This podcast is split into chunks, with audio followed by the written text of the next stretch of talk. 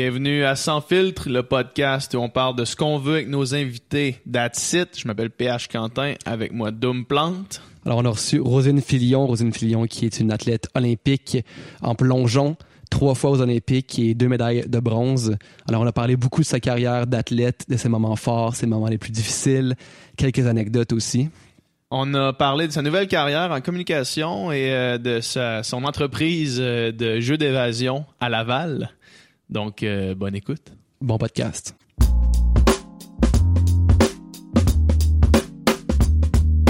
Rosine Filion. Salut! Salut.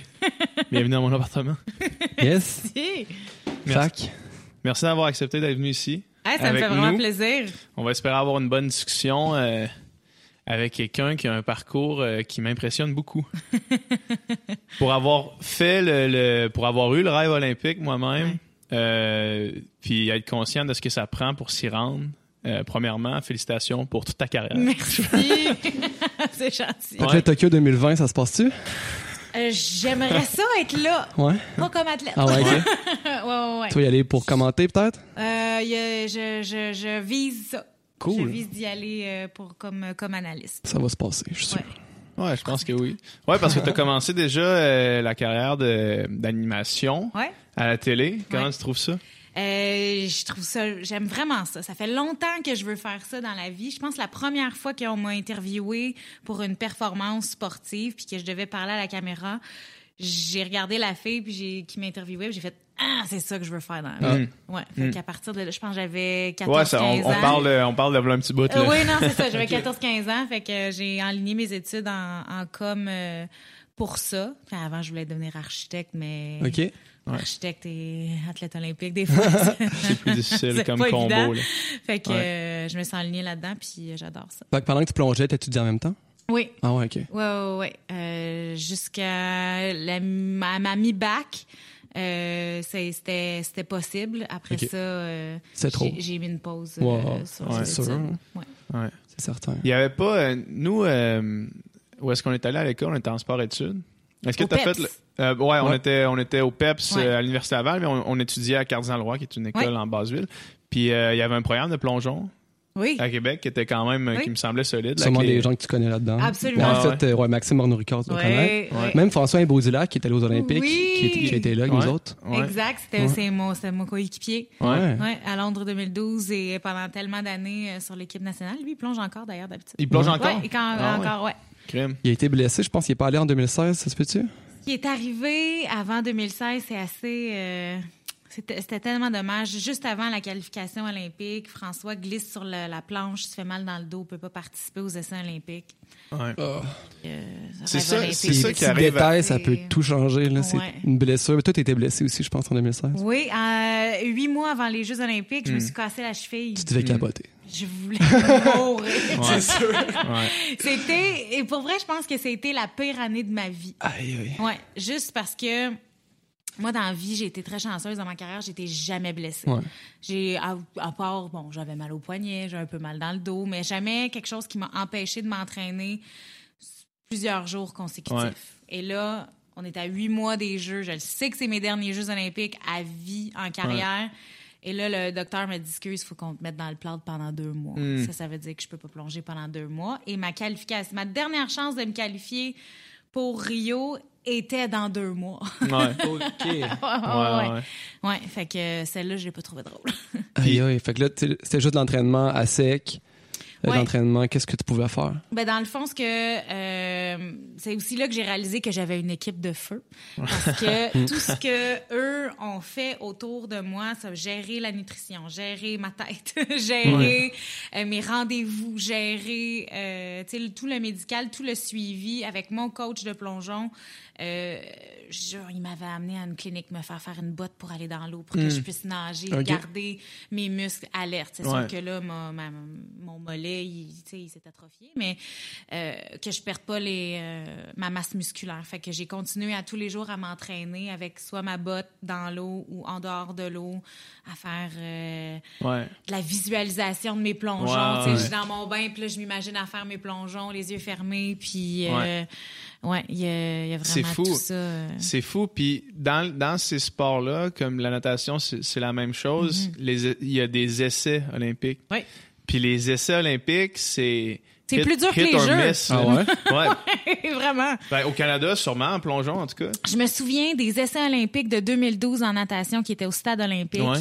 Et j'avais assisté à ça. J'avais jamais Ouais. vu ça. Puis le sport de la natation est quand même plus gros que le plongeon parce que Il y a trois fois plus de participants. Ouais. C'était immense. Les, les estrades Ouais. étaient remplies. C'est un timing. Euh, T'étais là, tu participais.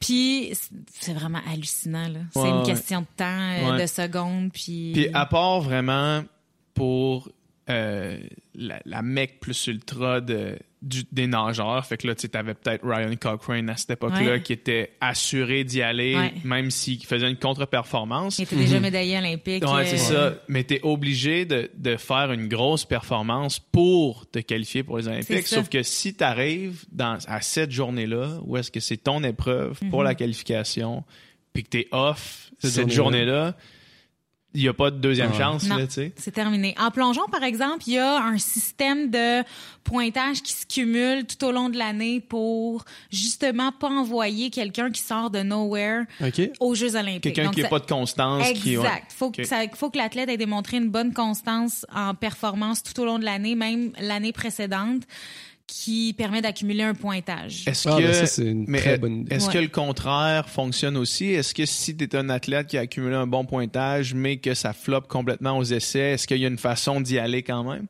Ça dépend des autres. si ok. tu as accumulé assez de points pour que personne puisse te rattraper, oui, même si tu rates. Euh, sinon, il y a quand même une bonne bataille généralement là, entre les euh, entre les athlètes pour, tu sais, si- par exemple, si une plongeuse, je vais me prendre comme exemple. Ouais. En 2012. J'avais fait des bons pointages, mais j'étais un peu en deçà de ce qu'une plongeuse avait fait et euh, qui était Megan. Ouais. Megan avait déjà euh, son spot quasiment confirmé tellement qu'elle avait fait de points durant l'année. Et moi, je me battais contre une autre fille. Je devais absolument gagner l'épreuve pour aller aux Jeux olympiques. Généralement, ils prenaient... pa- Parce que Megan prenait Ouais. la deuxième Ouais, place. Mais tu y allais pas déjà en duo avec Megan? Oui, j'y allais déjà, Mais mais, pour y aller en solo. En solo, exactement. Pour, avoir, je devais pour ab- être inscrit à l'épreuve. Exactement. Mhm. Je devais absolument gagner. C'était la première fois que euh, pour une compétition, j'avais pas de j'avais pas deux chances, j'avais Ouais. pas deux spots pour Ouais, moi, il y en ouais, avait ouais. juste un. Ouais. Fait que c'était un Le stress, quand même. Exactement. Puis c'est la ronde préliminaire avec des points qui se cumulent. Donc Mm. Les 10 plongeons que je devais faire, les 10 comptaient. Ouais, ouais. Fait que c'est assez intense. Ouais, c'est tough. C'est ça. ça si tu dois, si tu dois arriver le soir de ces compétitions, le soir des finales, mettons là. tu- Complètement brûlé. Tu dois être morte complètement. là, ouais. Ouais, ouais, vraiment. En, en termes de, tu sais, en termes d'effort physique, c'est pas la, la chose la plus longue, tu sais, physiquement, mais c'est le stress mental de tout ça. Ça doit drainer tellement un sport psychologique, ça n'a aucun bon sens. Complètement. Si ta tête est pas là une journée, c'est c'est fichu, là. Ouais, c'est moi je dirais que le plongeon c'est 80% mental, 20% Ouais. physique. Vous avez tous des psychologues sportifs, sûrement. Oui, C'est sûr. Absolument. c'est tellement nécessaire. Ben oui, mais Parce qu'en natation, t'as des meilleures, t'as des moins bonnes journées, mais tu sais, tu plonges dans l'eau, tu fais de ton mieux, puis tu touches, puis tu regardes le temps que t'as fait, mais en plongeon, ton petit orteil est pas rentré correct, là, ça, ça change Mais tout. c'est Puis... c'est que aussi que c'est un sport évalué, c'est un sport jugé. Ouais. Une, une chose qu'on contrôle pas. La natation, oui, tu contrôles ta vitesse, tu contrôles ton temps. Il y a pas personne qui peut, ben je pense pas, tricher ton temps. Non. Euh, Il y a des arbitres qui peuvent des fois prendre des décisions avec lesquelles t'es pas d'accord, mais c'est plus rare. C'est pas, tu pas peux ne note. pas être d'accord, mais tu sais, ça reste que Ouais. ils ont des faits là, la Ouais, plupart la du plupart temps. du temps, c'est fondé. Exactement. Fait que nous, il y a, il y a une partie qu'on ne contrôle pas. Mhm. Donc, il y a ça qui, qui entre en ligne de compte, mais euh, c'est, euh, c'est, c'est, c'est, c'est stressant. C'est un plongeon à la fois. Tu sais, c'est pas, euh, t'as un 15 secondes, tu te donnes à Hmm. Ouais, fond. C'est que des fois, la compétition peut durer Ouais. une heure. Ouais, c'est ça, puis c'est une heure de stress. J'ai écouté un documentaire sur Tom Daly, oui. plongeur anglais, puis Ouais. lui, une fois, il a raté aux, Olympiques son, En 2000. son plongeon euh, twist, je sais pas trop, là. Ouais. Puis à partir de ce 2012. moment-là, il était bloqué, puis à chaque fois qu'il le faisait, ça chiait. Chaque Mais fois. ce qui est arrivé pour lui, c'est que ce plongeon-là, ça s'est passé dans sa finale, chez Ouais. eux, aux Jeux olympiques Ah, de Londres. ouais, ouais, Tout le monde voulait qu'il gagne l'or. Ouais, ben il y a un flash dans les estrades qui part. Donc c'est pour ça que quand tu arrives dans une piscine, faut pas que tu prennes des photos avec un flash parce que ça dérange les athlètes. On voit des, des spots de lumière qui dérangent et on peut se perdre dans les airs. C'est ce qui est arrivé. Mhm. C'est pas perdu mais ça l'a dérangé et c'est son premier plongeon. Fait qu'il Ah. demande au juge, regarde, j'ai ça qui m'a dérangé, Peux-tu le je refaire? peux-tu le refaire? Ils disent oui. Il refait, il réussit. Puis à partir de ce moment-là, il a plus jamais été capable de refaire ce plongeon-là. Il a dû en apprendre un nouveau parce qu'il était Il bloqué. était plus capable de Non. faire ça. Ouais. C'est fou, Ouais, ça. c'est vraiment fou. C'était traumatisé. Puis finalement, à Rio, là, il allait pour l'or, puis il est arrivé.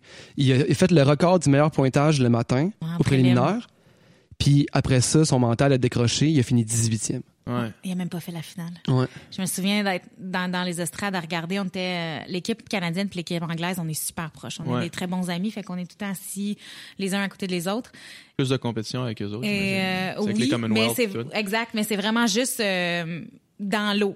En dehors, c'est super amical. Moi, Ouais, si ouais, je m'en vais à. Londres, Non, non, mais ça, vous avez plus de compétition à vous croiser, là, mettons. Exact. Puis euh, on regardait, puis on était comme, Hmm, pour que Tom fasse la finale, il a besoin de 10 pour tous les juges Sur son dernier plongeon. sur son dernier plongeon. Ça se peut. Il- pour lui, il est capable de le il est faire. capable de faire ça, oui, oui, mais les chances que ça Ouais, arrive ouais. dans une dans Ouais. une ronde préliminaire aux Jeux Olympiques, c'est rare. Ouais. Puis finalement, il l'a complètement raté. Puis Mm. il était comme Tom Daly, champion du monde, Ouais. meilleur, un des meilleurs au monde, Ouais. ne fera pas la finale Ouais. olympique, donc pas de médaille. Tu sais, c'est Puis quand t'es comme un icône, lui, c'est c'est un icône là-bas, là. c'est Mhm. ultra connu comme, comme athlète. partout dans le monde. Ouais, Impossible de se déplacer sans se faire remarquer. ouais. Impossible. Puis ça- la pression que tu dois avoir, ça doit avoir aucun bon sens. Ouais. Ouais.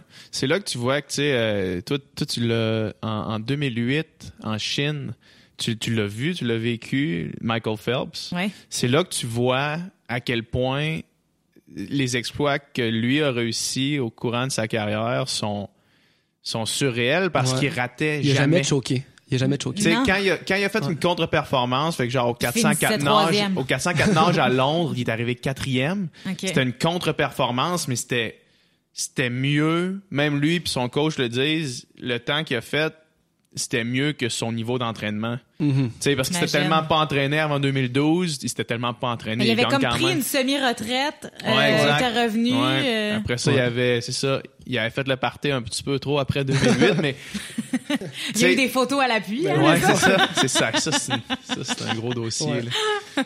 Mais euh, ouais, tu sais, puis c'est que lui, il a jamais fait, il a jamais choqué. Non. Jamais. Non. Puis une carrière sans choquer, jamais. C'est- fou, là. C'est très rare. C'est Ouais. vraiment rare. Ouais, faut que tu sois fait, faut que tu sois tellement Un mental de- solide. de- Ça. d'acier. là. Ouais. Ah ouais, c'est clair. Ça t'est déjà arrivé? Est-ce que tu as des anecdotes de, de moments de choke ou de. Ouais? Ouais, ouais, ouais. Puis justement, les Jeux Olympiques de 2008. Ouais, c'est ça. Ouais. Parce qu'il y a personne hein, qui peut te préparer à ce que c'est les Jeux Olympiques. Non, sûrement si tu le regardes à la télé, moi j'ai toujours rêvé à ça, même avant de savoir ce que ça voulait dire les Olympiques. Je regardais ça à la télé, Ouais. je voulais être ça. Puis tu vois des anneaux partout, tu y rêves, tu t'entraînes pour ça. Puis à un moment donné, quand tu arrives, quand on te dit tu vas aller aux Jeux Olympiques, ok, c'est hot, mais tu le sais encore pas c'est quoi tant que tu n'arrives pas là-bas. Ouais. En arrivant là-bas en Chine, il y a des anneaux partout. Ouais. Il y a- tout le monde te rappelle que tu es aux Jeux Olympiques, Ouais. que c'est la plus grande compétition de la vie, Ouais. qu'il n'y a pas d'autre niveau après ça. Que c'est à ça que tu rêves depuis que t'es tout C'est petit. ça. Tout le monde, tous les journalistes veulent te parler. Tout le monde, tout d'un coup, a le goût d'être ton ami. Euh, c'est assez particulier. Puis le moment que je suis montée sur la plateforme match, je faisais le plongeon synchronisé seulement avec, euh, avec Meg. Puis en Chine, tout est puissance 10. Mm. La piscine était tellement grande. Ouais. Les estrades montaient à je sais pas jusqu'où. Il y avait peut-être... C'est trois fois plus gros que le Centre Bell. là. Tu sais, C'était immense. Le plongeon Et- était dans le Water Cube. Oui, Ouais. exact. Et le plongeon est le sport national de la Chine. Ouais, ben c'est ça. Les autres là-bas, c'est pas des jokes, là. non, non, c'est Ouais. vraiment pas des jokes et c'est... C'est pas le hockey sur Euh, glace. non, non, non, et c'est des spectateurs très bruyants. Ah ouais? OK. ah ouais, ouais. Fait que le premier plongeon qu'on monte, qu'on nous annonce, j- j'avais les jambes qui shakaient, je capotais parce que c'était ben trop gros pour Ouais. ce que je pouvais gérer. Ouais, ouais. Tu sais, une fois que tu as brisé la glace, ça va bien, puis qu'une fois que tu suis un peu la compétition, évidemment, moi, je suis aux Olympiques, je gagne une médaille. C'est ça que je veux. Ouais. Ouais. Mais tu sais, c'est pas de même que ça se passe. Puis aux Jeux Olympiques, t'arrives là-bas, ta barouette, tout le monde est bon. Ouais. tu fais des compétitions toute Tout le l'année. monde veut gagner autant que toi, en plus. Ouais. Tout le monde s'entraîne durant l'année, puis tu dis, ah, mais je suis meilleur que ce duo-là, je les ai toujours battus, je les ai toujours battus. T'arrives aux Tout Jeux au Olympiques, tout le monde est au top. Ouais. Fait que, de un, ça surprend parce que tout le monde est bon, puis t'as Ouais. pas le droit à l'erreur jamais. Ouais. Puis euh, c'est vraiment là, là, tout au long de la compétition, on voyait que personne ratait, puis on se mettait de la pression, on se mettait de la pression. Ouais. Puis ça, Ça casse. on a fini septième Ouais. Sur huit. Ouais. Ouais, ouais, ouais. Est-ce que j'arrête? de- Des fois, je le dis pas. Je dis Ouais. aux gens, j'ai fini septième. Mais non, Hey, mais bravo, c'est bon. super C'est bon. bon, ouais, Ouais, ouais. Est-ce que tu sais pas ce qu'on était huit? Ouais. fait que, tu sais. Ouais, les huit euh, meilleurs duos. Ouais. Ouais, ouais, c'est ouais, ça. ouais, ouais. C'est Mais, quand même ça. euh, Il y en a quand même pas mal d'autres après. Ouais, ouais, ouais. Non, c'est sûr. Mais celle-là, euh, pour vrai, là, je, celle-là, on l'a- on l'a choqué. Ouais. Ouais. Mais ça a tellement être, ça a tellement été énorme. Tu sais, moi, j'ai juste fait, j'ai fait trois essais olympiques Mhm. dans ma carrière, puis j'ai fait une fois une finale A aux essais olympiques, Ouais. fait que c'est un top 8. Puis, euh, il y a ce qu'on appelle le march on, fait que c'est comme la parade des athlètes. Mhm. Puis moi, j'ai complètement choqué. C'était le moment, le moment était beaucoup trop gros pour moi. Là, tu sais, j'ai choqué. J'ai fait, j'ai fait une, pas nécessairement une grosse contre-performance. J'ai pas fait un best time dans le moment où est-ce qu'il faut que t'en fasses un. Là. Ouais, ouais. Mais euh, tu sais, tu marches, puis là, il y avait les estrades étaient pleines à une compétition de natation, des estrades pleines. J'ai jamais vu Ouais. ça de ma vie, là. Ah. Puis c'est juste trop gros. C'est le moment était juste trop gros. J'étais pas prêt pour ça. Puis ça a juste. euh, Mais la marche avant, c'est pire. C'est que là, t'es Ah, the c'était- spot. ouais. Mets-moi tout de suite dans ma compétition. Mais en même temps, tu sais, moi, je prenais le feel de la crowd. Je Ouais. me dis, là, je vais me pomper. Ouais. Là, ils te présentent, euh, c'est ton moment de, de shiner sans que tu aies fait Ouais. de performance encore. ça. Mais euh, c'est c'est c'est le moment où tu as un petit mal de cœur avant. ça que te laisse trop de temps à penser à ce que tu t'en vas Ouais. faire. Tu sais, si tu vas direct, Ouais. ça fait, ça fait moins, mais t'as t'as Ouais, deux ouais. minutes à genre, si je m'en vais plonger. Ben là, Puis- attends, avant la présentation, t'as comme 20 minutes à être dans la Ah, dans une salle dans la avec les- call les room, finalistes, euh, Ok, c'est ça, ça, qui est long. Fait que Ouais. c'est tellement long une c'est qu'en plus, c'est que t'analyses les autres, tu sais, quand t'es là. Même si tu veux pas le faire, là. Tu spots qui c'est qui est Ouais. stressé, qui, parle aux exact. autres. C'est qui qui a l'air loose. Puis il y a comme une Ah espèce ouais. de mind game aussi dans ça. Là. Tu veux Absolument. avoir l'air relax, tu sais. Absolument. Tu veux avoir l'air pas stressé. Fait que tu fais des jokes, mais en faisant des jokes, tu te sors de ta zone. C'est c'est- Toi, tu Ah. Faisais pas de quoi? Tu façon de mettais de la musique sortir. ou bien tu jasais? Qu'est-ce que tu faisais? Moi, jasais. Ah ouais? Ouais, moi, pour sortir de mon stress, je jase. OK. Ouais. Puis quand j'étais en ma compétition, quand je plongeais avec avec Megan, tout ce qu'on faisait, c'est on, ja- on jasait. On avait des- un écouteur dans chaque oreille, puis on jasait. Mais de tout et de rien, Ouais. là, ça avait aucun rapport avec le plongeon. Juste à temps qu'il appelle notre nom, on jasait. OK. Ouais, ouais, ouais. Dans les entraînements, notre coach était là au bord de la piscine, il nous sifflait pour arrêter de parler. Ouais. Mais euh, de toute façon, c'est pas là que tu vas dire, OK, là, fais attention assis à ça, il est trop c'est tard. ça. Ton Non, non, entraînement, non, il est c'est fait, là, tu sais qu'est-ce que t'as à faire. Puis entre les deux, c'était moi la, la, la stressée. C'était Megan qui, à un moment donné, il fallait qu'elle me sorte de, de, de, de mon stress. C'était comme, OK, c'est beau, tu peux relaxer, là. On, on fait juste comme d'habitude, ça va. Ouais. Fait que, euh, à partir de là, ça allait bien. Mais le fait que ça a mal été, entre guillemets, au- en 2008, ça fait que tu arrives en 2012, tu sais c'est quoi, Ouais, puis là, Ouais, ouais, t'es c'est prêt à être solide. là. C'est exact. C'est ça qui est arrivé aussi. Ouais, tout à fait. Parce que quand on est arrivé à Londres en 2012, on s'est dit, mais je le sais, c'est quoi. Je le sais à quoi m'attendre. Je suis plus impressionnée de qu'est-ce que c'est les Jeux Olympiques. Tu sais, moi, je me dis que mes trois Jeux Olympiques m'ont appris trois choses différentes. Tu sais, la, la première, c'était l'expérience. La deuxième, c'était la performance. Puis la troisième, je me disais, c'est la domination. C'est pas tout à fait ça qui est arrivé. Mais c'était là où je me laissais aller. Fait que, tu sais, Ouais. l'expérience nous a servi pour beaucoup à notre deuxième euh, euh, deuxième expérience Ouais. des- aux Jeux Olympiques. Puis ça fait toute la différence quand tu vois des nouveaux duos que, qui ont pu le shake Ouais, parce qu'ils n'ont jamais fait ça Mhm, aussi. Fait que- Ouais, pour- à part des, des exemples vraiment précis puis uniques, c'est rare le monde qui sont vraiment bons à leurs premiers Olympiques.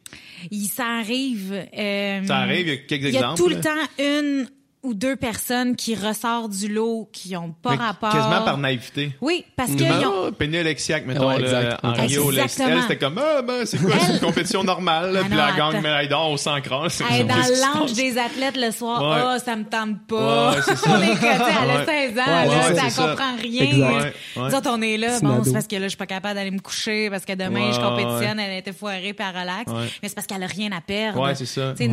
La première, les athlètes en général se mettent beaucoup de pression parce qu'ils se disent peut-être que c'est ma seule chance. Ouais. Mais elle, elle arrive là, elle a 16 ans, elle a rien à perdre, elle Ouais. j'ai j'ai encore 10, 10 ans de carrière devant Ouais, moi, exact. pas de stress.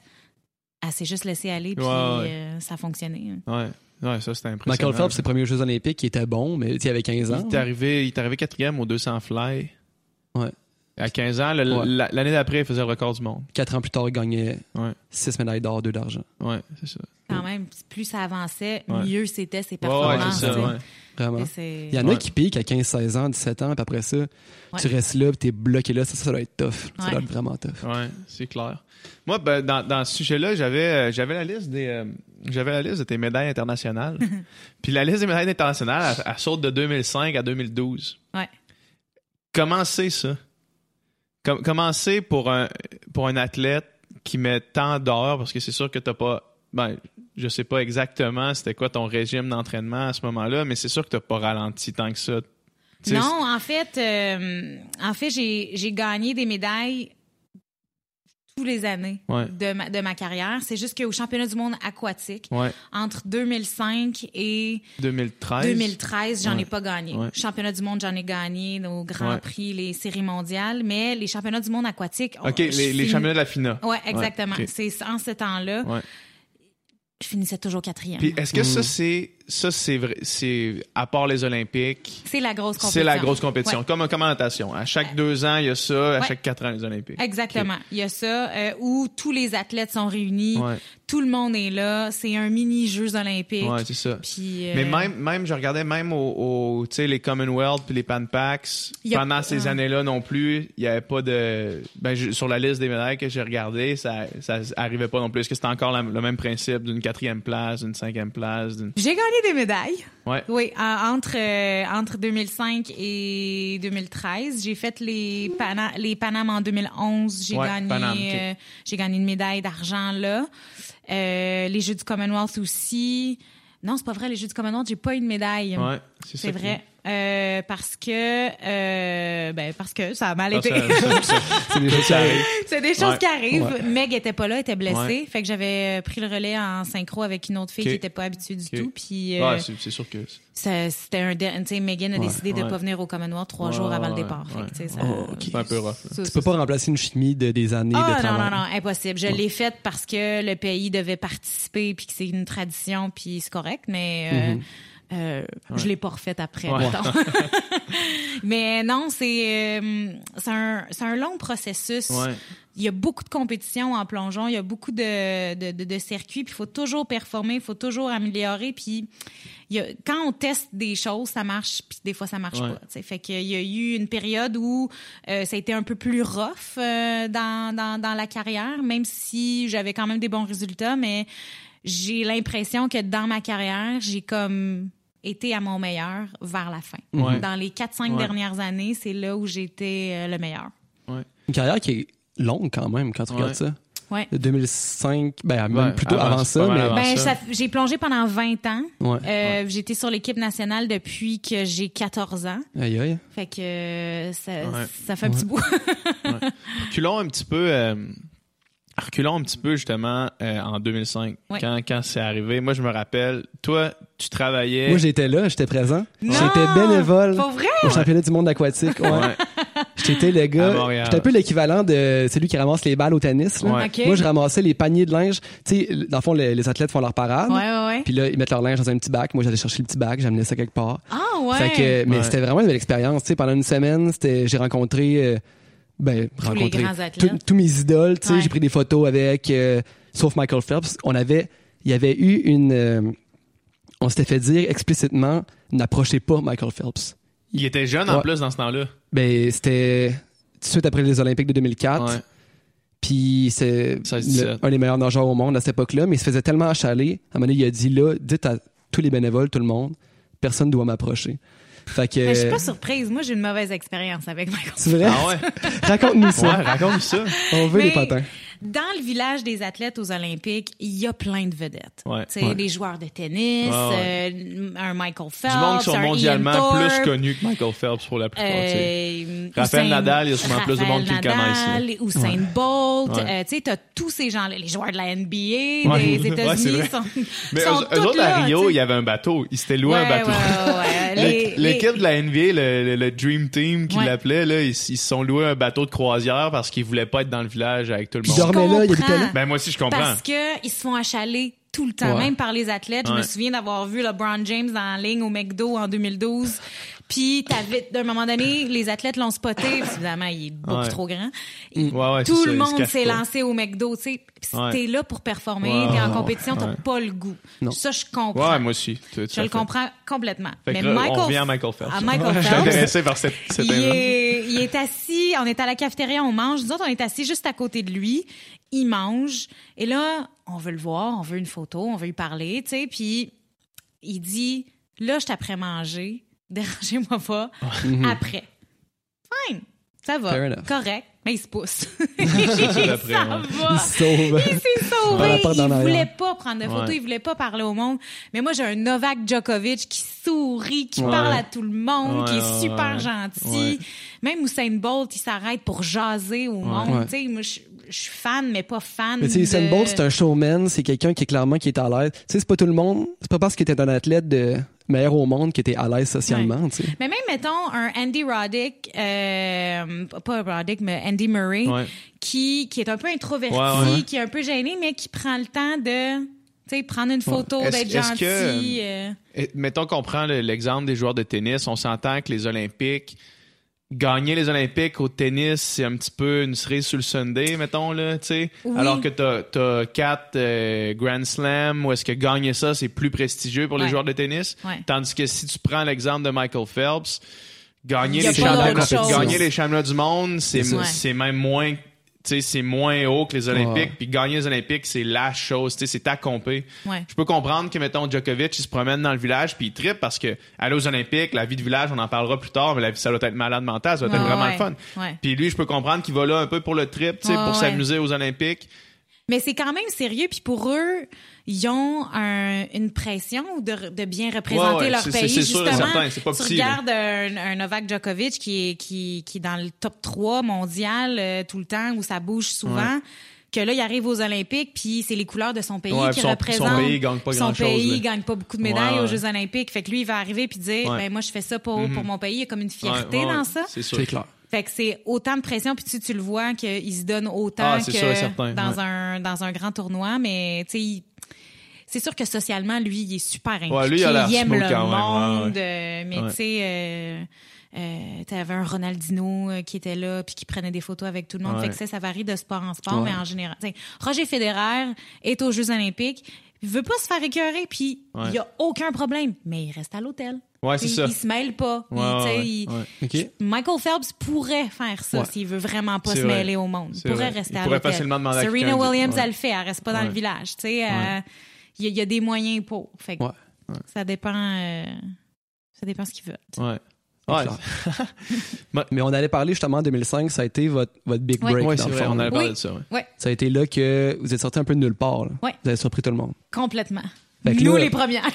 Ça, c'est un des, un des high points de ta carrière, sûrement. Complètement. C'est quand on me demande c'est quoi les meilleurs moments de ma carrière, outre les médailles olympiques, euh, oui, je suis extrêmement fière de ça. Le moment qui m'a le plus marqué, c'est celui-là. Ouais. C'est les championnats du monde à Montréal en 2005. Megan et moi, je viens juste, juste, juste d'avoir 18 ans. Megan a 16 ans. On est les rookies de l'équipe nationale. On a un Alex Despatie, une Emilie Emmans dans l'équipe. Ouais. Les journalistes veulent pas nous parler parce qu'ils nous Ils connaissent veulent pas. juste parler à des patis. Ouais, vous avez une équipe ça. chevronnée. Là, Oh oui, non, c'est ça. Puis nous, Peu on est là. à quel point t'es bon, tu vas être dans l'ombre de ces C'est deux-là. ça. Puis nous, à la base, on n'est pas supposé d'être là parce que euh, on s'était pas qualifié en- au niveau individuel. Puis en synchro, on était chanceuse parce qu'il y avait pas d'équipe. Fait que vu que c'était à Montréal, ils ont décidé de nous envoyer. OK. Vous Si étiez comme les- le- l'équipe haute. Là. Exact. Ouais. Fait que comme euh, c'était chez nous, ils, ils ont pris l'opportunité de nous envoyer et nous dire, garde, on est à la maison, ça doit pas nous coûter bien cher. Allez-y pour le fun. C'est ça. Fait Ouais. que, euh, allez-y. Tu sais, ça va être une bonne expérience. C'est mes premiers championnats du monde senior. Puis, euh, C'est malade. Ouais, fait que euh, à la maison, devant famille et amis. Puis tu sais, je comprenais pas l'ampleur de cette compétition-là. Mhm. Je t'attends que Meg et moi, on monte sur, euh, sur le 10 mètres. Il y a pas un chat qui sait c'est qui Roselyne Filion, Megan Benfield. Mais quand t'as la feuille du Canada sur ton costume de bain, tout le monde t'aime. Ouais, sur Ah, Montréal. ouais, c'est le parc Jean Drapeau, là. Exact. Tu sais, Ils ont, ils ont appelé notre nom, puis euh, même avant qu'ils disent nos noms, ils nous ont vu monter sur la plateforme. La foule s'est mise à crier. Ça avait aucun bon sens. J'avais jamais vécu quelque chose comme ça. Puis le, premier réflexe, c'est de partir à rire. De dire, mais ils savent-tu qui on est? ou, Ils euh, sont au tu sais? courant qu'ils nous ont invités ici parce que si j'habite l'autre bord. c'est ça. On... T'es comme, mais ils nous connaissent, comment ça, tu sais? on- on- C'est notre première expérience. Mais finalement, euh, puis encore là, un peu comme ce qu'on disait sur les Olympiques ou un Penny Oleksiak, on n'avait rien à perdre. Ouais, ouais. On était là pour s'amuser, pour avoir du fun, puis ça a fini que on a gagné la première médaille du Canada Ouais. à ces Jeux-là, tu sais, devant tout le monde, et ça, ça a levé. À partir de ce moment-là, les gens ont commencé à nous reconnaître, à s'intéresser à nous, à, Ouais. à- à- à suivre un peu notre, notre carrière à partir de ce moment-là. Ouais, puis vous êtes embarqué aussi dans le dans l'espèce de, de de vague qu'on reconnaissait les plongeurs canadiens. Ouais. Tu sais, Il y a une tradition des plongeurs euh, québécois particulièrement qui a une tradition de performance. Ouais. Dans le sens où, oui, tu avais une Sylvie Bernier, une Annie Pelletier, après Ouais. ça Alex Despatie, Emily Emmons. Et là, ces deux-là étaient encore sur l'équipe. ouais. Et là, il y avait une Megan ça. une Roselyne Filion qui poussait, qui s'en Ouais. venait. Euh, puis à partir de ce moment-là, je pense que la tradition des performances a continué à, à venir. Après ça, de ça, Jen Abel Ouais. euh, continue à performer euh, pendant euh, tu sais, plus de dix ans après, euh, après cette compétition-là. Fait que ça, Mm. ça a bien poursuivi. euh. Qu'est-ce qui fait ça? Est-ce que c'est la qualité des coachs, des techniques d'entraînement ou c'est un intérêt pour les Québécois pour le plongeon? Qu'est-ce que, comment qu'on peut dire? Je pense qu'au Québec, on est très, très bien installé pour s'entraîner. On a les meilleurs entraîneurs au Mhm. monde. Je pense qu'on est, tu sais, dans les villes, outre la Chine, là, à, sur l'île de Montréal, il y a plusieurs piscines d'entraînement valides pour s'entraîner avec une plateforme de 10 mètres. Ouais. il y en a le Centre Claude-Robillard, le Stade olympique, la piscine à Pointe-Claire, maintenant le Parc Jean-Drapeau. Ouais. Fait que déjà là, tu sais, il y a plus d'offres pour s'entraîner s'il y a un problème sur une piscine et les entraîneurs sont, sont, sont, Sont sont qualifiés, sont très bons. euh, puis euh, je pense qu'on est bien, on était bien encadrés. Ouais. Puis est-ce que euh, toi dans le fond t'es entré est-ce que tu étais sur l'équipe nationale avant 2005 J'étais sur l'équipe nationale avant 2005. J'étais, j'ai entré sur l'équipe nationale en 2003. Ok. J'ai fait mon année 2003-2004, euh, la pire saison de, de, de ma vie. Là, c'était vraiment euh, horrible. Je plongeais pas bien. J'ai pogné un flat, j'ai scratché, ça a tout planté Mm. mon année. J'ai Pogner un flat, t'es littéralement arrivé, claque Ah dans ouais ouais ouais, ouais. C'est le plus gros 10 flat. Ah ouais ouais ouais. Ça, ça doit faire la un- pancake une douleur, là, tu sais là, le... ça doit être une douleur indescriptible, là, sûrement. Ah ouais, c'est assez Un flat de 10 mètres, là. Oh! Ah, Moi, j'ai pogné un vrai gros flat de 3 mètres, puis j'ai ça hurlé. pèse. Non, non, mais Ça fait pas- mal. Je sous-estime pas le- le- la douleur du 3 mètres, là. Ça Mais fait le mal. 10 mètres, c'est un autre game, là. Ouais, ouais, ouais. Non, ça coupe le souffle, t'as des bleus, euh, puis ça, avait, ça m'avait empêché de, de finir la compétition et donc avait, Ouais. hum, Ouais. en tout cas, Quand on, a- quand on nageait, quand on nageait, nous autres à la piscine, dans le fond, Des dans notre bassin, dans notre bassin, on nageait, ben oui. puis t'avais les plongeurs de l'autre bord, puis t'entends, t'entends, ah! Ah, Il vient de faire un flat. Ah non, c'est assez, euh, c'est assez intense. Puis justement, en deux- l'année 2005, j'avais perdu mon statut d'équipe nationale. OK. Puis c'était une bonne façon pour moi de faire comme ben je pense que j'ai regagné mon Ouais, ma place ça. sur l'équipe. Ouais. Merci. fait que à partir de ce moment-là, j'ai toujours été sur l'équipe nationale. Hmm. Puis euh, j'imagine que ça fonctionne comme la natation avec le carding puis tout. là. Euh, moi, c'est quelque chose que je voulais, je voulais qu'on aborde euh, avec toi parce que euh, souvent au Canada, admettons, on, on regarde les Olympiques, puis j'ai l'impression que la tendance globale du monde qui regarde les Olympiques, c'est un peu de prendre euh, les athlètes olympiques pour acquis, entre guillemets. Ou est-ce qu'on regarde ça, puis admettons, moi, je suis... euh, euh, je travaille comme technicien informatique dans, dans une boîte, puis je regarde je te regarde plonger aux Olympiques, puis je me dis, ah, moi, je suis technicien informatique, ben, Roselyne est plongeuse. Sauf que le fait de dire Roselyne est plongeuse, Roselyne, elle, elle gagne sa vie avec ça, mais elle gagnerait pas mieux sa vie à être technicien informatique. puis, puis c'est comme nous autres, on prend pour acquis que ces athlètes-là, euh, ben nous autres, la population générale semble prendre pour acquis que ces athlètes-là, ils sont là, ils gagnent des médailles, c'est cool pour le Canada, tu sais, mais le travail qui va derrière ça, c'est pas une job. Tu sais, c'est ça prend plus de temps qu'une job, mais c'est pas une job. Ouais. Puis le monde qui ont la chance que tu as eu, ben la chance, le talent et, euh, et le, le travail d'être cardé, d'être sur l'équipe nationale, d'avoir Ouais. un, un revenu mensuel par Plongeon Canada, j'imagine? Le gouvernement canadien Ouais. et le gouvernement ben, Et le fédéral gouvernement du Québec. et le Ouais. provincial. Deux instances Exact. gouvernementales Ouais. qui, qui payent les athlètes qui sont sur l'équipe nationale. Euh, mais reste que c'est pas, tu fais pas des millions de dollars avec le plongeon. Non, et c'est pas garanti. Mm. C'est ça, exact. Si une année je performe bien, j'ai mon carding, yes. La saison suivante, je suis blessée, je performe pas, j'en ai plus de carding. Ouais, c'est ça, T'as pas le exact. syndicat des plongeurs qui te, qui te défend. Exact. Puis tu sais, c'est, c'est que pour te rendre, pour te rendre jusqu'à l'équipe nationale, tu dois déjà faire énormément de sacrifices. Oui. pour te rendre jusque-là et avoir une chance de peut-être être cardé. C'est ça. Puis ça, je veux savoir, euh, toi, dans ton parcours, comment ça s'est fait? Est-ce que tu as eu un moment, j'imagine que tu as eu un support euh, parental jusqu'à un certain point, ce qui, Ouais. Ce qui est pas le cas de tout le monde. C'est pas tout le monde qui, qui peut avoir ça. Moi, je, c'est euh, euh, Alexander Popov, un nageur, qui disait des, des Popov, il y en a à tous les coins de rue, c'est juste qu'ils ont jamais nagé. Ouais. C'est juste qu'ils ont jamais eu la chance de faire le sport dans lequel vu, ils étaient talentueux. J'en ai vu, moi, des athlètes devoir arrêter de plonger parce qu'il y avait plus de sous. Ouais. Puis ça. Des athlètes sûrement de haut calibre. Oui, qui étaient bons ou à un jeune âge que les parents ne peuvent pas. euh, Ouais. Euh, tu sais, qui c'est pas le seul enfant de la famille. Il y en a Ouais. d'autres aussi qu'il faut que, Ouais. tu sais, qui ont des activités. À un moment donné, ça devient que c'est beaucoup de sous. Puis, Puis pour, te démarquer, c'est du temps. Là. oui. Tu sais, c'est pas, C'est pas un temps. hobby. Là. Ah non. C'est pour être capable de te démarquer, faut que Ça tu commence un hobby. tout ton temps. Ouais, ça commence- exact, c'est ça. Ouais, Exactement. Puis même pour la famille aussi, tu sais, c'est OK, c'est une activité où tu dépenses de l'énergie Ouais. parce que moi, je crois dans la vie que tout le monde doit faire de l'activité Ouais, physique. tout à fait. Euh, puis qu'à un moment donné, tu réalises que, OK, de un, j'ai un talent, mais de deux, je tripe ben trop à Ouais. faire ça. Tu sais, moi, je veux faire ça de ma vie. Fait que, il y a ce moment-là où tu te dis, bon, est-ce que je m'y mets à fond? Oui, bon, c'est les parents qui doivent un peu prendre la décision parce que c'est eux, à un jeune âge, qui Mhm. Ouais. déboursent tous les sous Ouais. pour ça. Puis à un moment donné, à la vie adulte, tu te dis, bon, est-ce que comment je vais me gérer pour me partir dans la vie? Est-ce que je commence ma vie? Est-ce que je commence ma vie ou, euh, ou je vis Ouais. ça puis je me gérerai après, tu sais? Exact. Fait qu'il y a, il y a tout ça qui entre en ligne de compte. Dans mon cas, à moi, j'ai été, vraiment chanceuse que ma famille a été là pour me Mm. supporter avant que j'atteigne l'équipe nationale. Une fois sur l'équipe nationale, ben là, c'est d'apprendre à gérer ses sous Ouais. juste au cas où Ouais, je ouais. perds mon statut l'année suivante euh, ou peu importe. Puis, euh, dans le sport amateur, les compétitions ne te rapportent pas de sous. Ouais, c'est ça.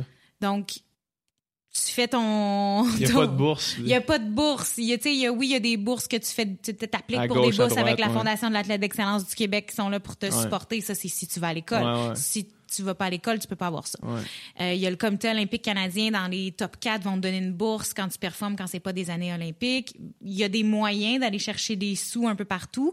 La commandite est extrêmement difficile. ok. Ouais, ouais, pour le sport amateur, c'est ouais, c'est, vraiment. euh, À moins d'être le nom, le gros nom. Ouais. C'est ça.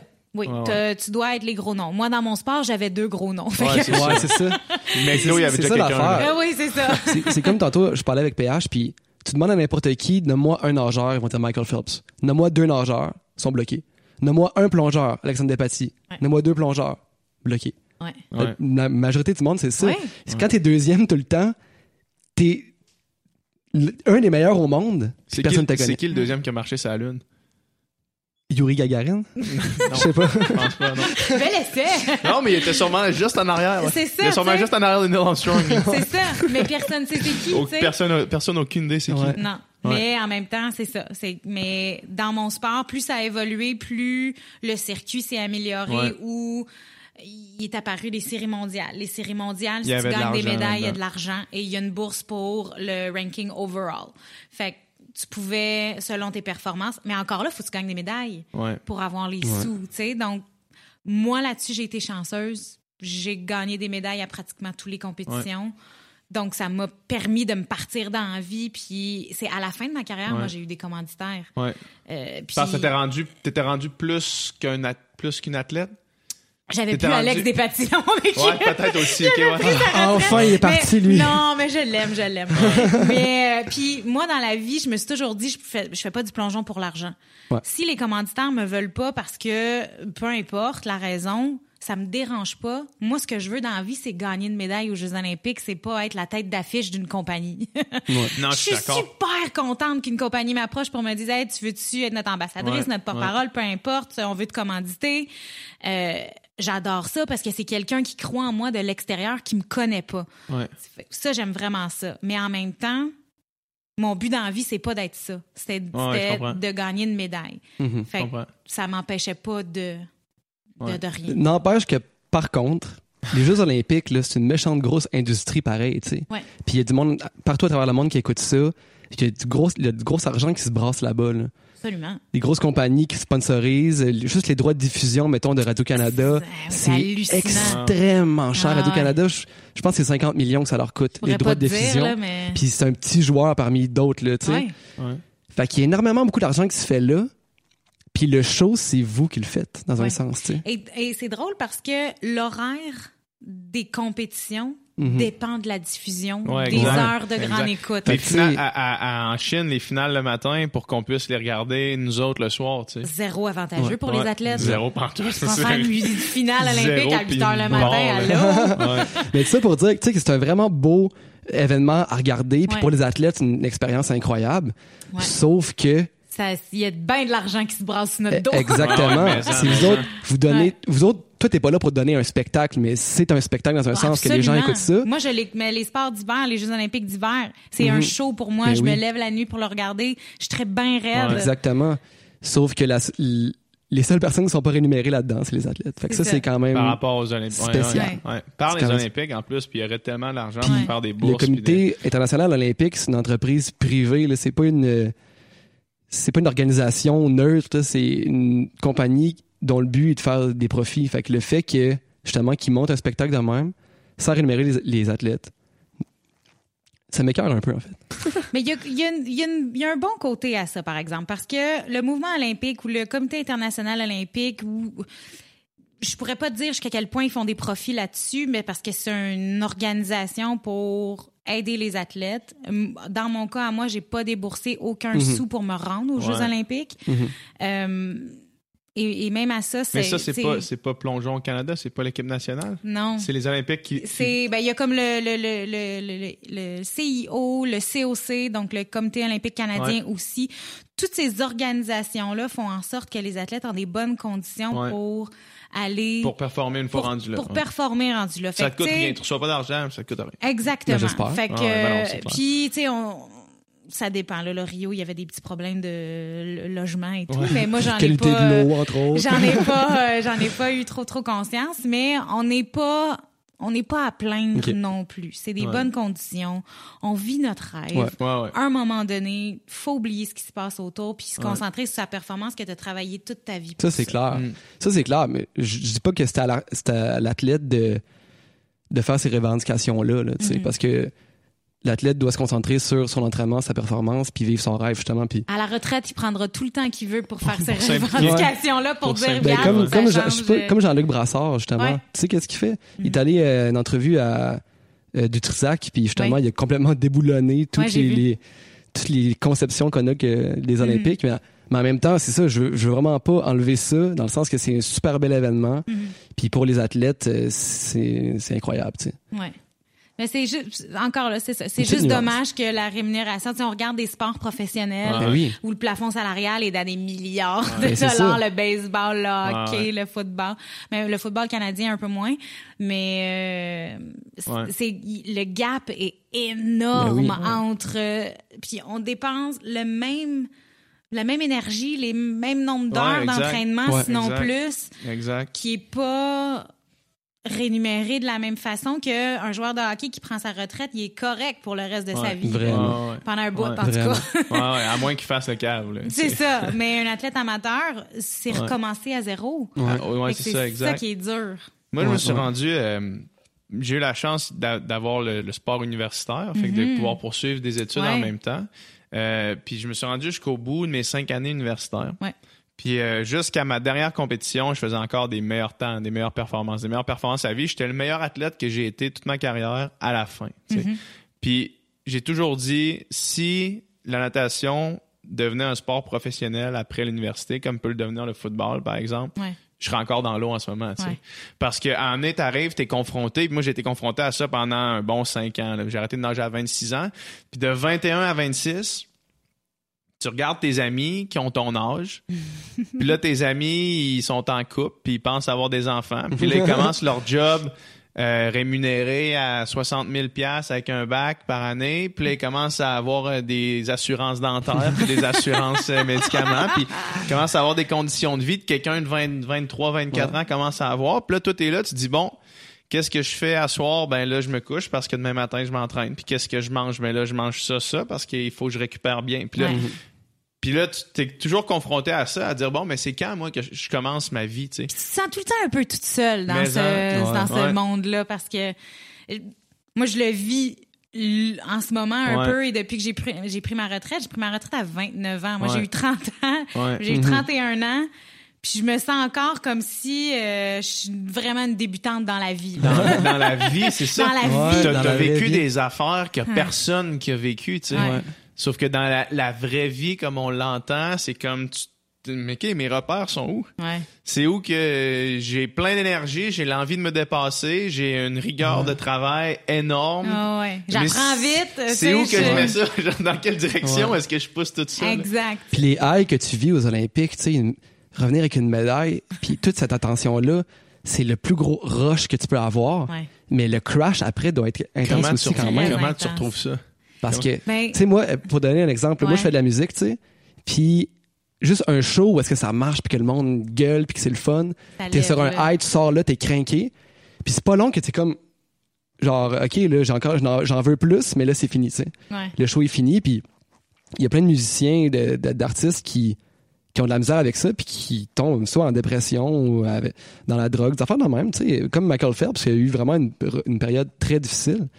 Ben, Une fois que Euh, t'as gagné 8 médailles d'or, tu te dis c'est quoi là? Ouais, c'est quoi, c'est, Qu'est-ce que What's je peux next? faire de plus que ça? c'est quoi mon but dans, c'était ça son but dans la vie, il l'a accompli. Après ça, man, t'es, qu'est-ce que tu fais?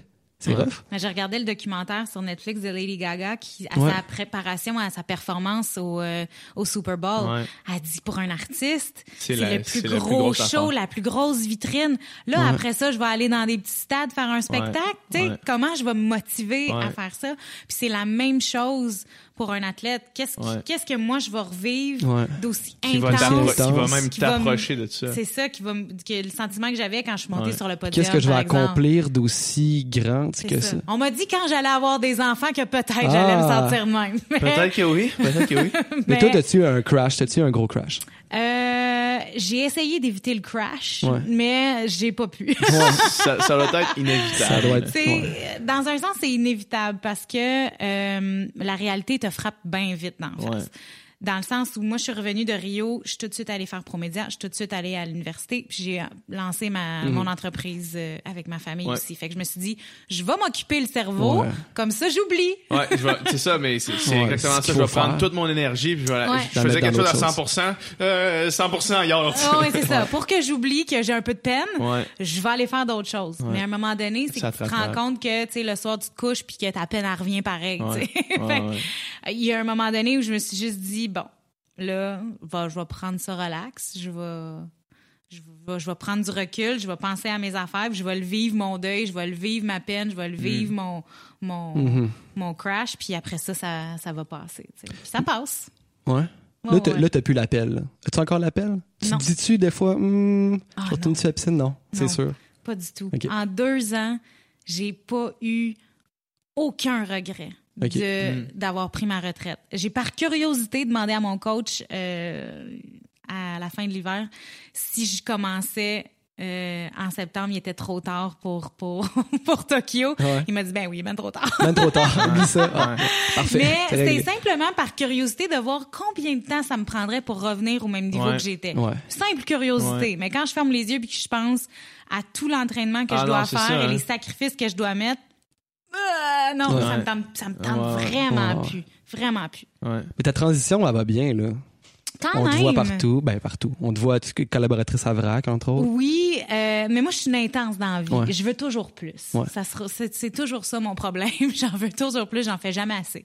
Mais j'adore ça pareil. Mhm. C'est ça qu'il faut que j'apprenne à gérer, que, euh, que je prenne une étape à la fois. Ma carrière d'athlète ne s'est pas bâtie en un, un an. Ouais. Et ma carrière d'animation, de télé an. Ne se bâtira pas en un an aussi. Ouais, fait qu'il faut que je me le rappelle souvent que, Hmm. Roselyne, ça prend du temps. Ouais. faut, que, tu fasses tes classes. À un moment donné, il faut que tu apprennes. Ouais. C'est correct. Fait que c'est ça que, que je trouve plus difficile à gérer, que moi, je voudrais en faire tout le temps, sans cesse, pour m'améliorer plus vite, pour en Mhm. faire Ouais. plus, pour continuer. Je suis de même dans la vie en général, mais euh, j'apprends. Tu sais, c'est ça la beauté de la chose, c'est que oui, j'ai vécu une belle carrière sportive, mais je continue d'apprendre tellement dans un autre domaine et dans une autre partie. Ouais. De, Tu sors pas de ce mindset-là de, de l'athlète, de vouloir se dépasser, d'être compétiteur, compéti- de- Compétitive. compétitive. Oui. oui. Puis ouais, ça, ça reste, tu sais. Puis Oui. ça, va te- ça te sert dans les autres sphères de ta vie après ça. Mais moi, je pensais qu'en arrêtant la compétition, j'allais arrêter d'être compétitive. Non, c'est- C'est faux! C'est faux. Ouais, ça. Non, parce que je me suis dit, garde, j'ai assez compétitionné dans la vie, j'ai plus rien à me prouver, c'est correct, fais ça pour le plaisir. Puis, Non, non, non. Il y a une petite dose de faut que je sois bonne à tel, tel moment, faut que, tu sais, je vais être meilleure que l'autre. ça revient, C'est clair, je c'est peux, sûr. se- Ouais. je peux pas m'en empêcher. Moi, j'étais tellement, j'étais tellement compétitif. Puis ça, ça c'était deux, on a nagé ensemble longtemps. mais Je veux dire, je, je me, je- je- je me faisais, j'acceptais pas de me faire battre par la personne à côté de moi. T'es-tu mauvais perdant? J'étais extrêmement mauvais ah, perdant. ça faut pas, par exemple. Non, je sais, je sais. Mais en fait, non, j'étais, j'étais, j'étais, j'aimais vraiment pas ça perdre. disons, disons ça comme ça. Ouais. Puis une fois que je perdais, je suis pas prêt à dire que j'étais mauvais perdant, sauf que euh, j'étais pas content. Ouais. C'est vraiment pas. Puis je faisais tout pour ne pas perdre. Puis euh, autant des fois on jouait juste au soccer dehors, là, tu sais. Ben chill. Ça sortait de moi, là, tu sais. Ouais. Puis, euh, puis pendant que j'étais à occupation double, justement, à amener, à amener il, il nous, nous explique qu'on va faire des compétitions Ah, pour une place en finale. Puis là, moi, j'ai fait non.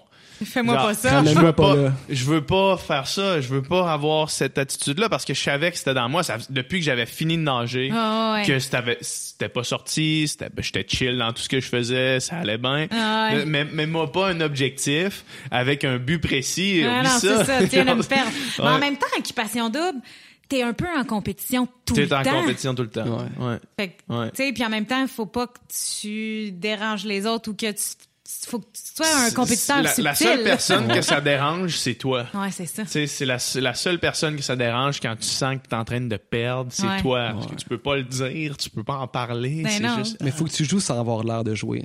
Ben, faut que tu fasses ça, sauf que, tu sais, encore là, c'est impossible de Ouais, faire ça. tu C'est impossible. T'as des caméras partout Ouais, te ça. voient tout le temps. Fait que, tu sais, à un moment donné... euh, Mais non, c'est clair. Fait que ça, ça sort pas. Puis quand il avait annoncé ça, moi, j'étais là, Ah, non.